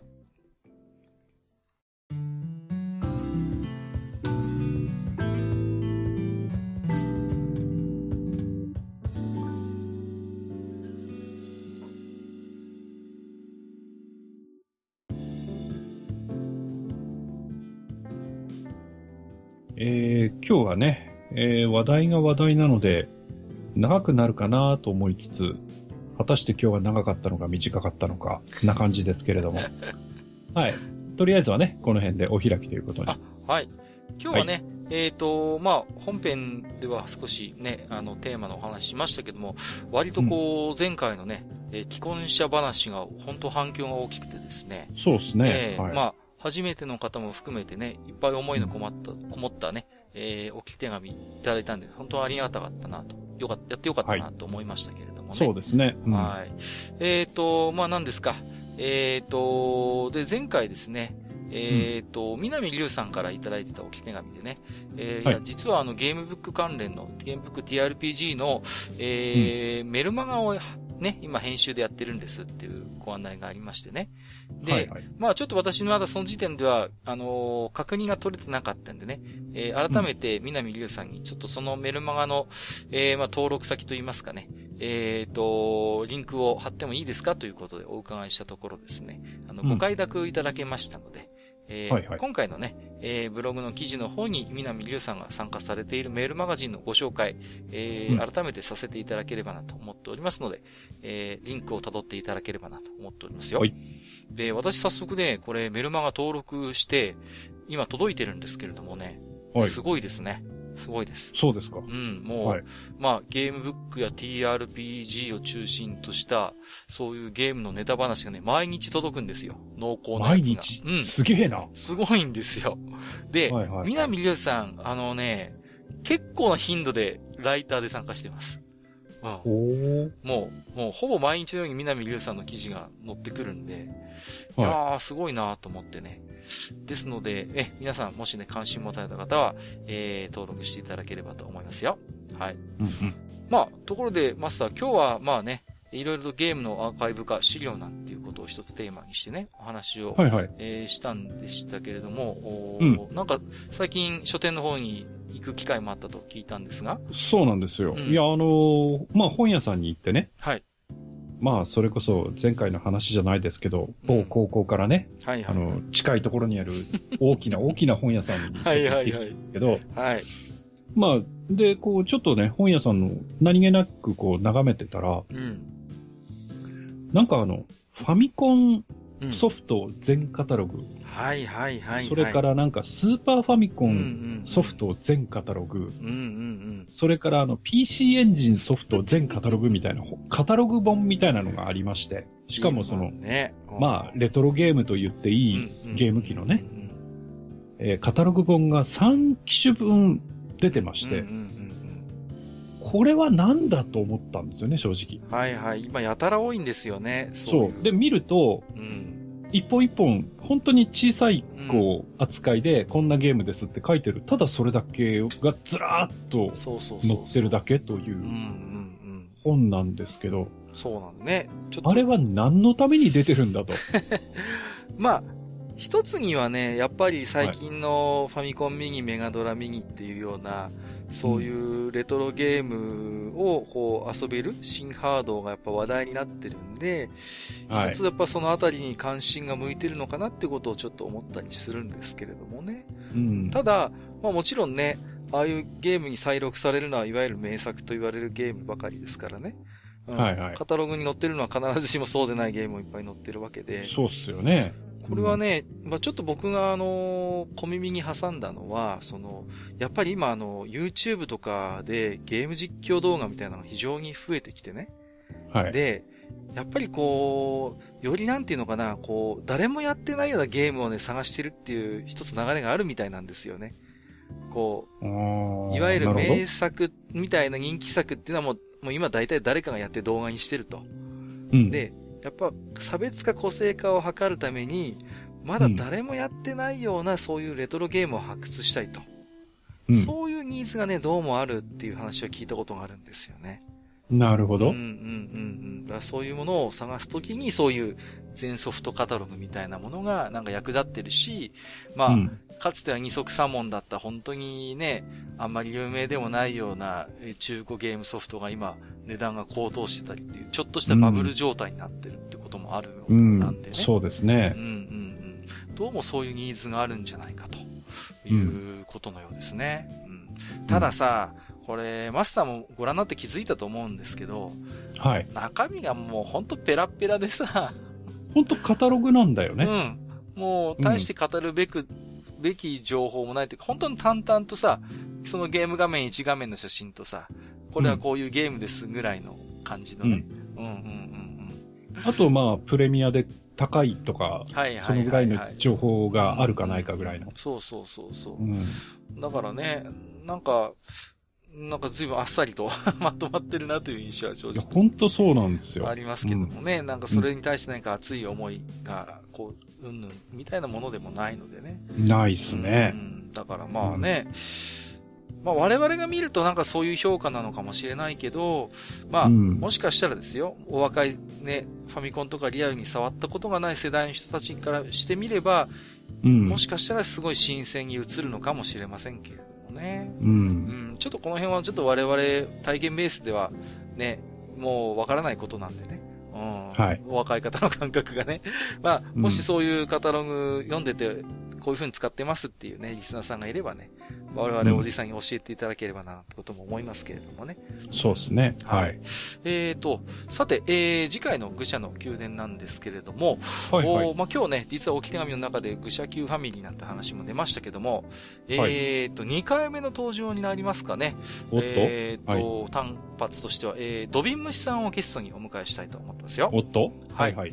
で、テーマとしてはですね、えっ、と、うん、これです。えー、おっさんは銀河英雄伝説 D ノイエテーゼをどう見るかということでね。おっと？やっぱりね、はいはい、我々、おじさん世代としてはですね、無視できない今期のアニメということで、うん、はい。銀英伝今新しいのをやってますけれどもね。はい、はい、はい。えー、これをね、ちょっとぜひドビンさんも交えて語ってみたいと、えー、うん、思っておりますけれどもね。うん、はい。まあ、ね、我々はまあ、あのー、これと、まあ、前にも話したと思いますけどもね、まあ、はい、言ってみてもやっぱ、あの、名作とも誉れ高い、あの、石黒版の洗礼を受けてる人間ですからね。はいはい。そんな我々が、えー、じゃあこの新しい銀英伝をどう見るかということで、その辺のね、うん、まあ感想を中心にね、お話をしてみたいというふうに思ってますけれどもね。うん、はいはい。まあね、初めてこれでね、あの、銀英伝に触れる方もいらっしゃるでしょうしね。うん、当然いるでしょうね。はい。まあ、はい、その辺、まあ、お若い方は、少し新鮮に聞けるかもしれませんしね。まあ、うん、あのー、逆に我々と同じ世代だったらね、ちょっと聞いてくれよということでね、いろいろと思うところがあるかもしれませんのでね。えー、はい、まあ、あのー、その辺ですね、ぜひまた、えー、間に合うものについてはバンバン、えー、紹介もしていきたいと思いますのでね。そうですね。はい。えー、聞いていただければなというふうに思っておりますけれどもね。はい。はい、まあ、そうですね。まあ、と、本編で主な話はね、夫婦、あの、していきたいなと、えー、いうふうには思ってますけれどもね。うん。うん、まあ、割とこう、原作に忠実にやってるところも、あの、あるのかなっていうことをちょっとね、あの、思ったりもしますけれどもね。うん、はい。うん。まあ、そうですね。まあ、あまりまあ話しちゃうとあれかな、ネタになっちゃうからそうですね。そうですね、うん、話しませんけど。一つだけあれですね、なんか、あの、メルガッツの声がさ、あの、うん、石黒版だと、あの、トリオニシトの声やってる人がやってんだよね、同じ人がね。ずいぶん、そうだっけ？そう。ずいぶん変わったなと思ってさ。メルカッツになったのかと思ってさ。うん、まあ、あんなこうね、こう、政治家だったようなキャラやってる人が今、この、このキャラ逆にやるんだと思って、すごい新鮮に映りましたけれどもね。はい。はい、まあ、あんまりね、今ネタバレしても美味しくないんで、え っと、ビンさんを交えて楽しくおしゃべりをしたいと思ってますよ。はい。はい。えー、ということで本日も長時間にわたりまして、えー、お相手、お聞きくださいましてありがとうございました。えー、ここまでお相手をさせていただきました。私こと、閣下と、私こと、埴輪でございました。本日もご聴取いただきまして、ありがとうございました。ありがとうございました。